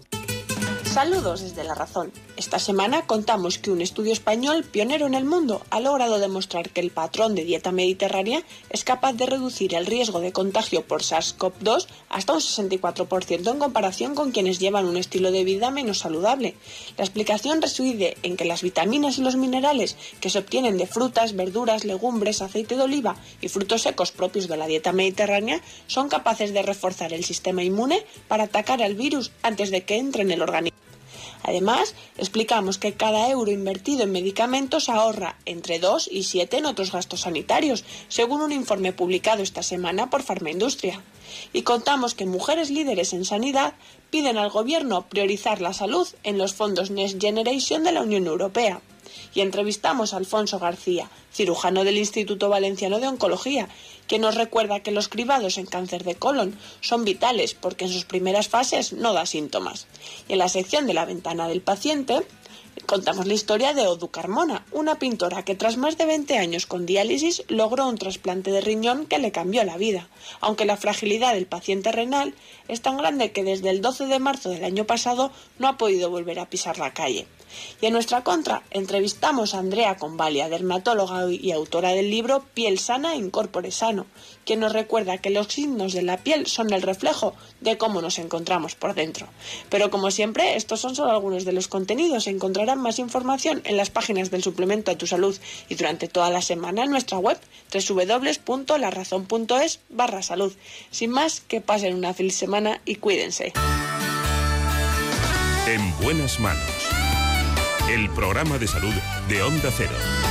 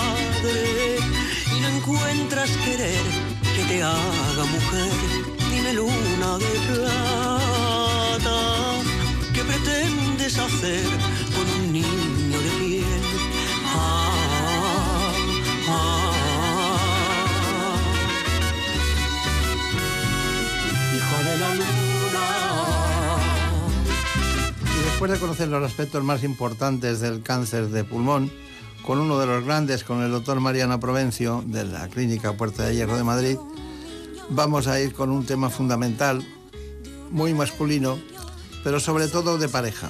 Vamos a hablar de la disfunción eréctil. Niño albino de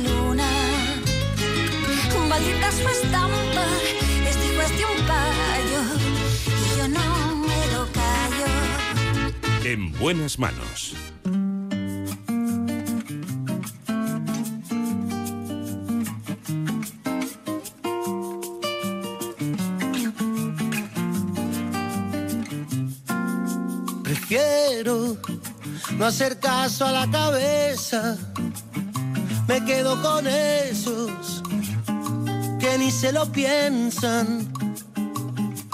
Prefiero a darlo por hecho, perder una apuesta. Prefiero olvidar. Así que, de la mano de la realización técnica extraordinaria de David Fernández, vamos a ir con un asunto que es muy importante en el factor masculino en las relaciones de pareja. Se trata de la disfunción eréctil.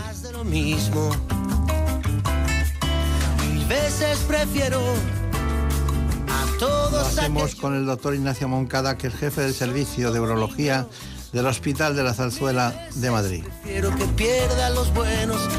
además secretario general de la Asociación Española de Andrología.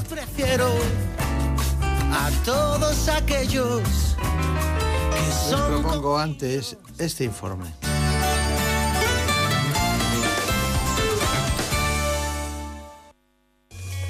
La disfunción eréctil se define como la incapacidad de mantener una erección suficiente como para permitir la actividad sexual. Se trata de un problema cada vez más frecuente entre la población masculina, normalmente de más de 40 años. En nuestro país afecta a uno de cada cinco hombres. Aparte de las causas orgánicas que suponen el 90% de los casos, esta disfunción sexual también puede estar ocasionada por causas psíquicas, como el miedo a fallar, la ansiedad, el estrés, la tensión y el nerviosismo. Además, puede ser un síntoma de alerta de otras enfermedades graves, la mayoría de tipo cardiovascular. Sin embargo, los españoles aún son reacios a pedir ayuda cuando surgen este tipo de problemas. Para tratarlo es fundamental eliminar los factores que influyen negativamente en el desarrollo de la sexualidad masculina. Obesidad, sedentarismo, drogas, alcohol o tabaquismo son los peores enemigos del sexo saludable. Este trastorno tiene un gran impacto en la calidad de vida, tanto de los propios afectados como de sus parejas, quienes juegan un papel clave en el proceso de recuperación. Y es que la autoestima y el apoyo son cruciales para comenzar a tratar esta patología.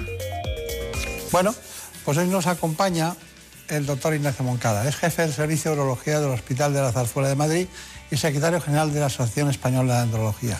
Se trata de unos grandes, de los grandes urólogos madrileños y españoles que trata muchos temas de la urología, es decir, todas las disciplinas, capaz de hacer cualquier operación de esa especialidad, pero nosotros, a pesar del aparato urogenital, con su complejidad, también queremos tratar con él otros asuntos.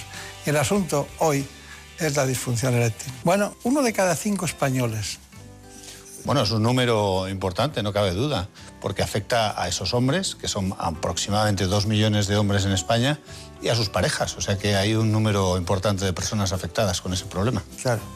Pero el 23% de los afectados, tengo el dato, que acuden a la consulta médica con su pareja. Pero el 75% viene solo, ¿no? Que es la mayoría. La verdad es que es un tema que afecta a la intimidad de las personas, afecta a una parte, pues bueno, pues eh, muy, muy personal y, y mucha gente le cuesta comunicarlo, le cuesta hablarlo incluso con su pareja. Hay una gran pérdida, parece ser, de autoestima y un alto nivel de estrés en los hombres, ¿no? No cabe duda. Yo creo que un hombre que no funciona sexualmente bien, pues piensa que ya, eh, bueno, digamos, es mayor o tiene, ha perdido su condición varonil, ¿no? Y eso, pues, afecta mucho a la autoestima. Y, claro, supone un problema no solo desde el punto de vista, digamos, de la relación personal, sino también de la propia relación eh, eh, de uno consigo mismo, ¿no? Claro. Otro dato es que el 40% de los españoles que acuden a atención primaria tienen disfunción eréctil. Sí, son como... Bueno, hay muchos factores que pueden influir en eso y, bueno, todos los factores de riesgo cardiovascular, la hipertensión, la diabetes, tener colesterol alto, fumar, etcétera. Por eso muchos están en manos de los médicos de atención primaria, los médicos, los internistas y, y muchas veces les cuentan y muchas otras no que tienen problemas de erección. Claro, pero usted eh, cuando le preguntan la definición de disfunción eréctil añaden un- unos términos que son muy curiosos. Eh, dígame. Bueno, la definición, digamos, de alguna manera, eh, lo que implica es una falta de rigidez para poder mantener una relación sexual satisfactoria. ¿Por qué de rigidez solamente? Pues porque realmente ese es el problema, el problema de disfunción eréctil que antes se decía más impotencia y que tiene connotaciones más peyorativas, ¿no? que parece que afectan a otro tipo de situación, es solamente un problema de rigidez del pene en la, en la relación sexual y eso pues hace que la actividad sexual no sea, no sea satisfactoria. Eh, es una definición simple y que lo que ayuda es a diferenciar otros problemas sexuales que hay, como falta de deseo, como problemas de eyaculación, co- como, en fin, otro tipo de problemas sexuales que pueden ocurrir y que son, digamos, otra, otra parte de la esfera sexual. Eh, no sé dónde leí que en esa definición había un componente que era siempre que se tratara con la misma pareja. Bueno, no, ¿Hay algo que decir eso? no, no cabe duda que eh, una pareja nueva añade una ansiedad adicional, ¿no? Yo tengo una, una pareja distinta que no es la mía, ah, digamos, habitual, no es mi mujer, pues voy un poco con miedo, sobre todo si tengo ya problemas, voy con ansiedad, estoy O más sea que es peor. Claro, sin duda alguna, la función sexual es peor cuando uno está con otra pareja. Claro. Una cosa es eh, los mitos y otra cosa la realidad, ¿no? Sí, sí. Bueno, eh, ¿ha notado usted alguna ha notado alguna cosa diferente en esta etapa de COVID con las relaciones sexuales? Bueno, no cabe duda que ha habido mucha menos actividad sexual. La gente tiene miedo. Eh, la actividad sexual eh, no cabe duda que supone un contacto físico y el contacto físico es como se transmite el virus. Por tanto, ha habido mucha gente que, digamos, ha estado en, en cuarentena obligatoria, ¿no? Por- desde el punto de vista sexual, ¿no? Claro, claro, claro. Bueno, eh, hay muchas eh, cuestiones, pero realmente la disfunción eréctil dentro de las causas, la comorbilidad, las otras patologías que la provocan, ¿podría ser la diabetes la más, la, la más peligrosa, la más frecuente? Bueno, es que la diabetes eh, afecta a la erección por varios mecanismos, por varios caminos. Por el camino de la arteriopatía enfermedad arterial, vascular, afecta por la neuropatía, por la afectación de los nervios, la conducción del impulso nervioso a través de los nervios queda afectada, afecta desde el punto de vista estructural, el propio tejido cavernoso del pene pues estropea de alguna manera, se acaba haciendo más rígido. Por tanto, efectivamente, los hombres que tienen diabetes eh, desarrollan una disfunción eréctil, digamos, 10 años o 15 años antes de lo que les tocaría simplemente por la edad. Claro, claro, claro. Bueno, eh, le- bueno, Ana Villalta ya la conoce usted. Está con nosotros Marina Turía, que ha dicho, a ella no la conozco, no la conozco. ella representa la, la voz del- de los espectadores que han hecho algunas preguntas, que ella ha ido recogiendo. Eh, todo tuyo. Si hablamos de métodos anticonceptivos, pocos son los hombres que consideran la vasectomía como una opción por miedo a sufrir disfunción eréctil. ¿Es eso cierto? No, yo no estoy de acuerdo en eso. Yo creo que en España, a diferencia de muchos otros países de nuestro entorno, la vasectomía es muy común. Es muy frecuente. Y yo creo que los hombres ahí, eh, eh, en España por lo menos, tienen, adoptan, digamos, un papel de responsabilidad o de corresponsabilidad en el tema de la fertilidad con la mujer. ¿eh? Incluso, bueno, de hecho, una de las eh, cirugías que frecuentemente hacemos, no solo la vasectomía, que también, sino la reconstrucción de la vasectomía, es muy común en España y muy poco frecuente en otros países, porque claro, hay muchos hombres que tienen una vasectomía hecha, se casan con una mujer más joven, quieren tener hijos otra vez y bueno, pues lo que hacemos es revertir la vasectomía. Y eso es- lo hacemos en España y hay muchos países que prácticamente eso no lo encuentran, no lo hacen nunca. Ya que saca ese tema de, de que quieren tener hijos otra vez, ¿hay parejas que se rompen como consecuencia de no tener hijos? Hombre, claro. Yo creo que eh, tanto para el hombre, pero particularmente para la mujer, los deseos de tener descendencia, de maternidad, también de paternidad, son muy importantes. Y si eso se frustra, eh, bueno, surgen muchas veces conflictos de pareja que, que acaban rompiendo esa, esa- esa pareja. Claro, más preguntas. Y la Viagra, doctor, hace años cuando se prescribía, los pacientes que la tomaban sufrían efectos secundarios. ¿Hoy es un medicamento seguro porque haya cambiado la formulación, por ejemplo? No, bueno, Viagra sigue existiendo, lo que pasa que han salido genéricos que son más baratos y que, eh, bueno, pues, eh, pues es más fácil prescribirlos. Pero la formulación es básicamente la misma, excepto que hay una formulación que es, eh, digamos, un líquido que eh, es más fácil eh, de, digamos, dosificar, porque la pastilla tiene una dosis fija, 50, 100 miligramos, eh, pero el líquido se dosifica fácilmente y bueno, pues eso es una aportación nueva. Efectos secundarios realmente hay, porque los, los, estos, este grupo de medicamentos que se llaman inhibidores de la, de la fosfodiesterasa tipo 5, este grupo de medicamentos produce efectos secundarios de tipo dolor de cabeza, eh, bueno, pues algunas eh, dolores musculares, tal, en fin, molestias de estómago, pero no son en general efectos adversos muy severos y, ah, y, bueno, la mayor parte de la gente los tolera bien. Claro, han ido evolucionando mucho, ¿no? También los, desde la Viagra a los, hasta los actuales, ¿no? Claro, Viagra fue el primero, salió en 1998, el siglo pasado, ¿eh? que, que han pasado ya unos cuantos años. Eh, y luego han aparecido otros, Cialis, Levitra, eh, este que estaba mencionando ahora, Bandol, etcétera, que todos han ido aportando pues, novedades y, y realmente hoy en día es un medicamento o son un grupo de medicamentos que se utiliza bueno, muchísimo en todo el mundo.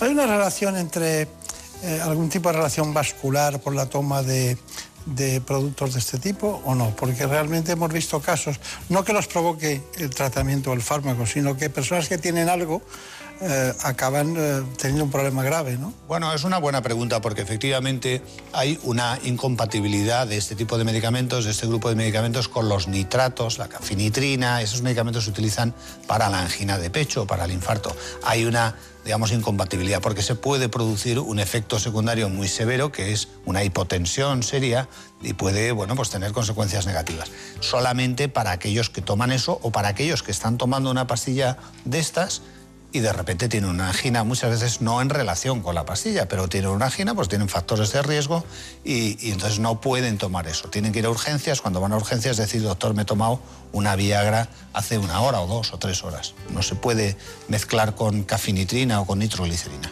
¿La sigue utilizando usted? Sí, sí. Sí. Me refiero que la prescribe. No, que la prescribe, digo. Por supuesto, sí, sí, sí. Sí, mucho, mucho. Eh, si Más que eh, eh, Cialis o, o, o Bueno, Levitra eh, otros. Probablemente en mi caso el que más prescribo es el Cialis o el Tadalafilo, que es el genérico de Cialis, Eh, porque tiene una vida media más larga y yo creo que es, eh, digamos, mm, generalmente para, para el perfil de pacientes que yo tengo se adapta muy bien a sus hábitos. Dura más tiempo, ¿no? Dura más tiempo, no hace falta programar tanto la actividad sexual, no hace falta dentro de una hora, sino que bueno, puede ser de aquí a 36 horas que puedes tener una relación sexual. En definitiva, es, es más cómodo, es, eh, es un medicamento que tiene mm, más facilidad de, de uso. Noto que están todos los hombres escuchando, están viéndolos todos. Noto una percepción de que se habla poco de este tema, ¿no? Bueno, es que, eh, ya lo hemos dicho, es un tema que afecta a una esfera muy, muy personal de las personas, ¿no? muy, muy íntima de las personas. Y, y eso hace que uno, digamos, no le importa decir a, a alguien, oye, es que tengo hipertensión y me han dado esto, pero decir, es que tengo problemas de erección y me han dado esto. No es tan común. Bueno, entre hombres se dice más, ¿no? Se puede comentar entre hombres, pero en fin, un poco medio en broma, medio...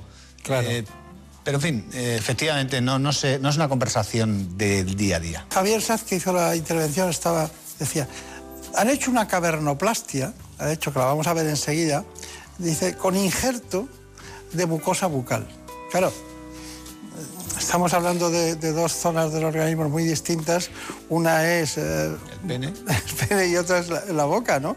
Entonces, vamos a ver, lo relatamos en un Sí. momento. Vamos Bueno, a- hay que tener en cuenta que los urólogos eh, utilizamos mucho la mucosa de la boca porque es un, eh, em, digamos, un tejido eh, fenomenal para sustituir la uretra. Cuando hay una estrechez en la uretra, lo sustituimos con, con mucosa bucal, porque es un tejido que es fácilmente disponible, que es homólogo, es del propio individuo, por lo tanto no genera ningún tipo de rechazo y, es barato porque lo tiene ese propio paciente. ¿no? Aquí lo que hacemos es muy importante esta parte de la operación que es liberar todo el haz que llamamos neurovascular, toda la vascularización y la inervación, es decir, lo que lleva la sensibilidad, los nervios que llevan la sensibilidad del glande, porque si nosotros eso no lo respetamos, lo dañamos, le dejamos a este individuo con el, con el, eh, el- el glande dormido, el pene dormido, por lo tanto no va a estar muy contento. Una vez que hemos liberado ese haz neurovascular y hemos denudado el pene, lo que hacemos es provocar una erección dentro del quirófano, inyectamos suero fisiológico, provocamos la erección, vemos cómo es la curvatura y eh, hacemos una incisión encima, la parte más cóncava de la curvatura, para, eh, bueno, pues, eh, digamos, abrir eso, eh, estirar ese, ese tejido. Y claro, queda un defecto que tenemos que cubrir y lo cubrimos con la mucosa de la boca, la mucosa bucal, la mucosa de la cara interna de la mejilla. ¿eh? Como vemos ahí, tomamos una muestra, una muestra no, un injerto, un, un, eh, buen parche y eso lo cosemos al pene. Generalmente esta mucosa que tiene unas características de elasticidad y de grosor que es muy parecida a la túnica del pene que se ha estropeado, pues lo que hacemos es, como vemos allí, pues coserla, suturarla al cuerpo cavernoso para cubrir ese defecto que había quedado. ¿Con esto qué hacemos? Pues simplemente corregimos la curvatura. Este individuo que tenía una curvatura dorsal, pues le queda un pene completamente derecho después de, de terminar esta operación. Por lo tanto, es, una, eh, es eh, uno de los tratamientos que utilizamos para la curvatura adquirida, la enfermedad de Peyronie, la curvatura adquirida del pene. De todas maneras, eh, eh, bueno, eh, ha hablado usted de la posibilidad de un proceso infeccioso, de rechazo.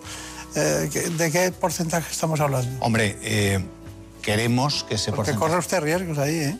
En este no tanto, porque ahí, puesto que es un material o es un tejido, es un injerto del propio individuo, no genera rechazo y es, no hemos tenido nunca ninguna infección en, en ese, en, este tipo de intervención. Con la prótesis es más fácil que haya una infección porque es un cuerpo extraño y que si se contamina se puede producir una infección. La infección es efectivamente el, ca- el caballo de batalla, por eso digo que es muy importante eh, mantener una asepsia eh, en fin, adecuada y que no haya ningún tipo de contaminación, que no se ensucie lo que estamos implantando, porque como se ensucie, como se contamine eh, con la piel del paciente o con lo que sea, pues tenemos un problema. Bueno, tenemos un problema, el paciente tiene un problema y nosotros, por supuesto, pues eh, como responsables de esa intervención también, claro. Claro. Después le preguntaré unas cuestiones finales de tratamiento de, de la disfunción eréctil, pero Brenda Armida se estrena en este espacio con una información sobre deseo sexual. Y hemos ido al ámbito de la psiquiatría.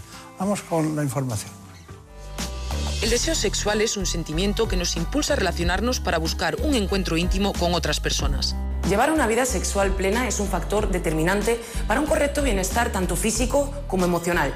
De ello nos habla hoy la doctora Olga Córdoba. Muy buenos días, doctora. Buenos días, Brenda. Cuéntenos, ¿cómo nos afecta la, la calidad de nuestra vida sexual?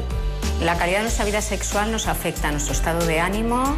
Una buena vida sexual nos engancha la vida, nos, nos alegra la vida, nos da energía. Sin embargo, existen factores orgánicos y psicológicos que pueden provocar una pérdida de interés y hasta la incapacidad para disfrutar de este momento íntimo. Ciertas enfermedades, el uso de determinados fármacos, la edad o el consumo excesivo de alcohol y drogas son factores orgánicos determinantes para el deseo sexual. Tenemos las enfermedades tiroideas, el hipo y el hipertiroidismo, el alcoholismo o enfermedades que disminuyen las hormonas sexuales, tanto femeninas como masculinas. Fármacos, los anticonceptivos orales, que los, eh, los actuales es poco frecuente porque utilizan muy poca cantidad de hormona. Los beta bloqueantes, que son antihipertensivos, psicofármacos muy importantes, antipsicóticos también. Eh, luego hay muchos más fármacos, pero estos son los más importantes. También son determinantes aspectos psicológicos como la depresión, el estrés, un bajo estado de ánimo o el insomnio, entre otros. Situaciones personales difíciles, estamos en un momento social muy complicado, tema COVID, eh, problemas económicos, eh, problemas con los hijos, problemas familiares, problemas de salud. Cualquier preocupación que ocupe nuestro pensamiento una gran parte del día, lógicamente nos va a desviar de poder dedicar nuestra motivación y nuestra subjetividad al deseo sexual. Se trata de un problema que afecta a muchas personas en ambos sexos, aunque son las mujeres las que más lo sufren. Se calcula que entre un 30 y un 50% de ellas se verán afectadas a lo largo de su vida. Bueno, deseo sexual. A ver si es un invento de los hombres, para darle, echarle la culpa a las mujeres, ¿no? Porque, claro, eh, puede ser, ¿no? Bueno, Es que la disfunción eréctil es una cosa que, que es orgánica. ¿eh? Bueno, el deseo sexual también tiene un- una parte, digamos, hormonal, que, que muchas veces los hombres, desde luego, descienden las hormonas masculinas, la testosterona, y a veces eh, pues hay que reponerla, porque si no uno está, digamos, bajo de ánimo, poco deseo. Claro. Eh, eh, ¿cuál- ¿Ustedes utilizan, ha utilizado alguna vez las ondas de choque para el tratamiento de la disfunción eréctil? Sí, las ondas de choque, eh, digamos, están basadas en las ondas de choque que se utilizan para romper las piedras del riñón, la litotricia extracorpórea, pero a una intensidad mucho más baja y lo que hace es estimular el endotelio vascular y provoca, digamos, la, li- la liberación de sustancias que permiten, bueno, pues que haya una mejor nutrición del tejido cavernoso. Se utilizan sobre todo en gente más joven que tiene fallo, digamos, menos severo. Cuando ya eh, los cambios son muy severos ya es más difícil que respondan a eso. Y, utiliza también, eh, porque esta cirugía es, eh, va enfocada directamente a los cuerpos cavernosos. ¿La inyección intracavernosa la utilizan? Sí, por supuesto, la inyección intracavernosa es el, digamos, el segundo escalón de tratamiento, principal tratamiento de la disfunción eréctil. Primero sería la medicación oral, las pastillas, Viagra, etcétera. Segundo sería Pare, la pare, nos quedamos ahí. no, no, siga, siga. Las inyecciones Porque se va intracavernosas. complicando, ¿no? Se va complicando. La segundo, más invasivo, las inyecciones intracavernosas, pinchar en el pene una medicina que provoca una erección, que es más invasivo. Y también, bueno, pues la, la- la- la gente lo rechaza más, lógicamente. Y tercero, el implante de una prótesis, como hemos visto. Es un tratamiento más invasivo todavía y que lo dejamos como último escalón. Y en medio de eso, pues están las ondas de choque, los tratamientos hormonales y otro tipo de alternativas que también pueden ayudar. ¿Cuál es eh, su conclusión de la disfunción eréctil desde la urología? Eh, ¿Qué diría usted como conclusión? Bueno, yo diría que eh, la disfunción eréctil es un problema muy común que afecta a muchos hombres, que tenemos tratamientos eh, para, digamos, cualquier caso, para los casos más leves y para los casos más severos, y por lo tanto eh, yo lo que aconsejaría es a los hombres que tienen un problema de disfunción eréctil que vayan al médico, que vayan a su médico porque tenemos tratamientos y tenemos soluciones. Claro, claro. Bueno, Ana Villalta, muchas gracias. ¿Estás ahí pendiente del COVID todo el Por día? supuesto. Doctor Moncada, Marina Turiac tenía un montón de preguntas, pero no he querido, no he querido que fueran tantas, ya hemos ido más al problema técnico. Eh, Pero tenías muchas, ¿verdad? Bastantes. es un tema interesante. dejado hablar. No. Bueno, pues muchísimas gracias. En buenas manos. Por un beso tuyo, contigo me voy. No me lo pregunto, contigo me voy. Que se me fue del alma, contigo me voy. Yo me voy, yo me voy, yo me voy. Me da mucha pena dejarles. Mucha. Estábamos bien aquí, pero ha llegado el momento de continuar la programación.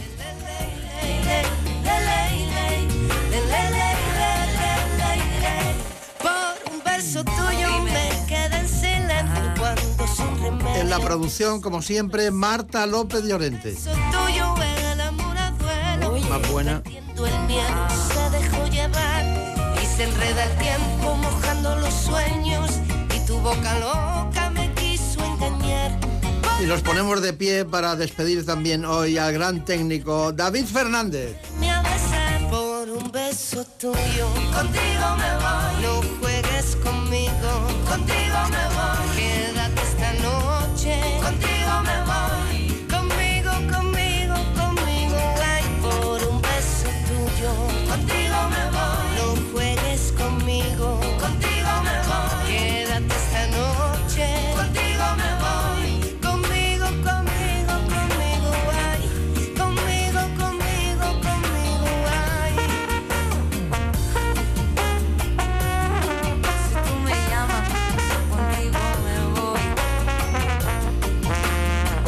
Volveremos la semana que viene. Seguiremos aquí, como siempre, hablando de salud.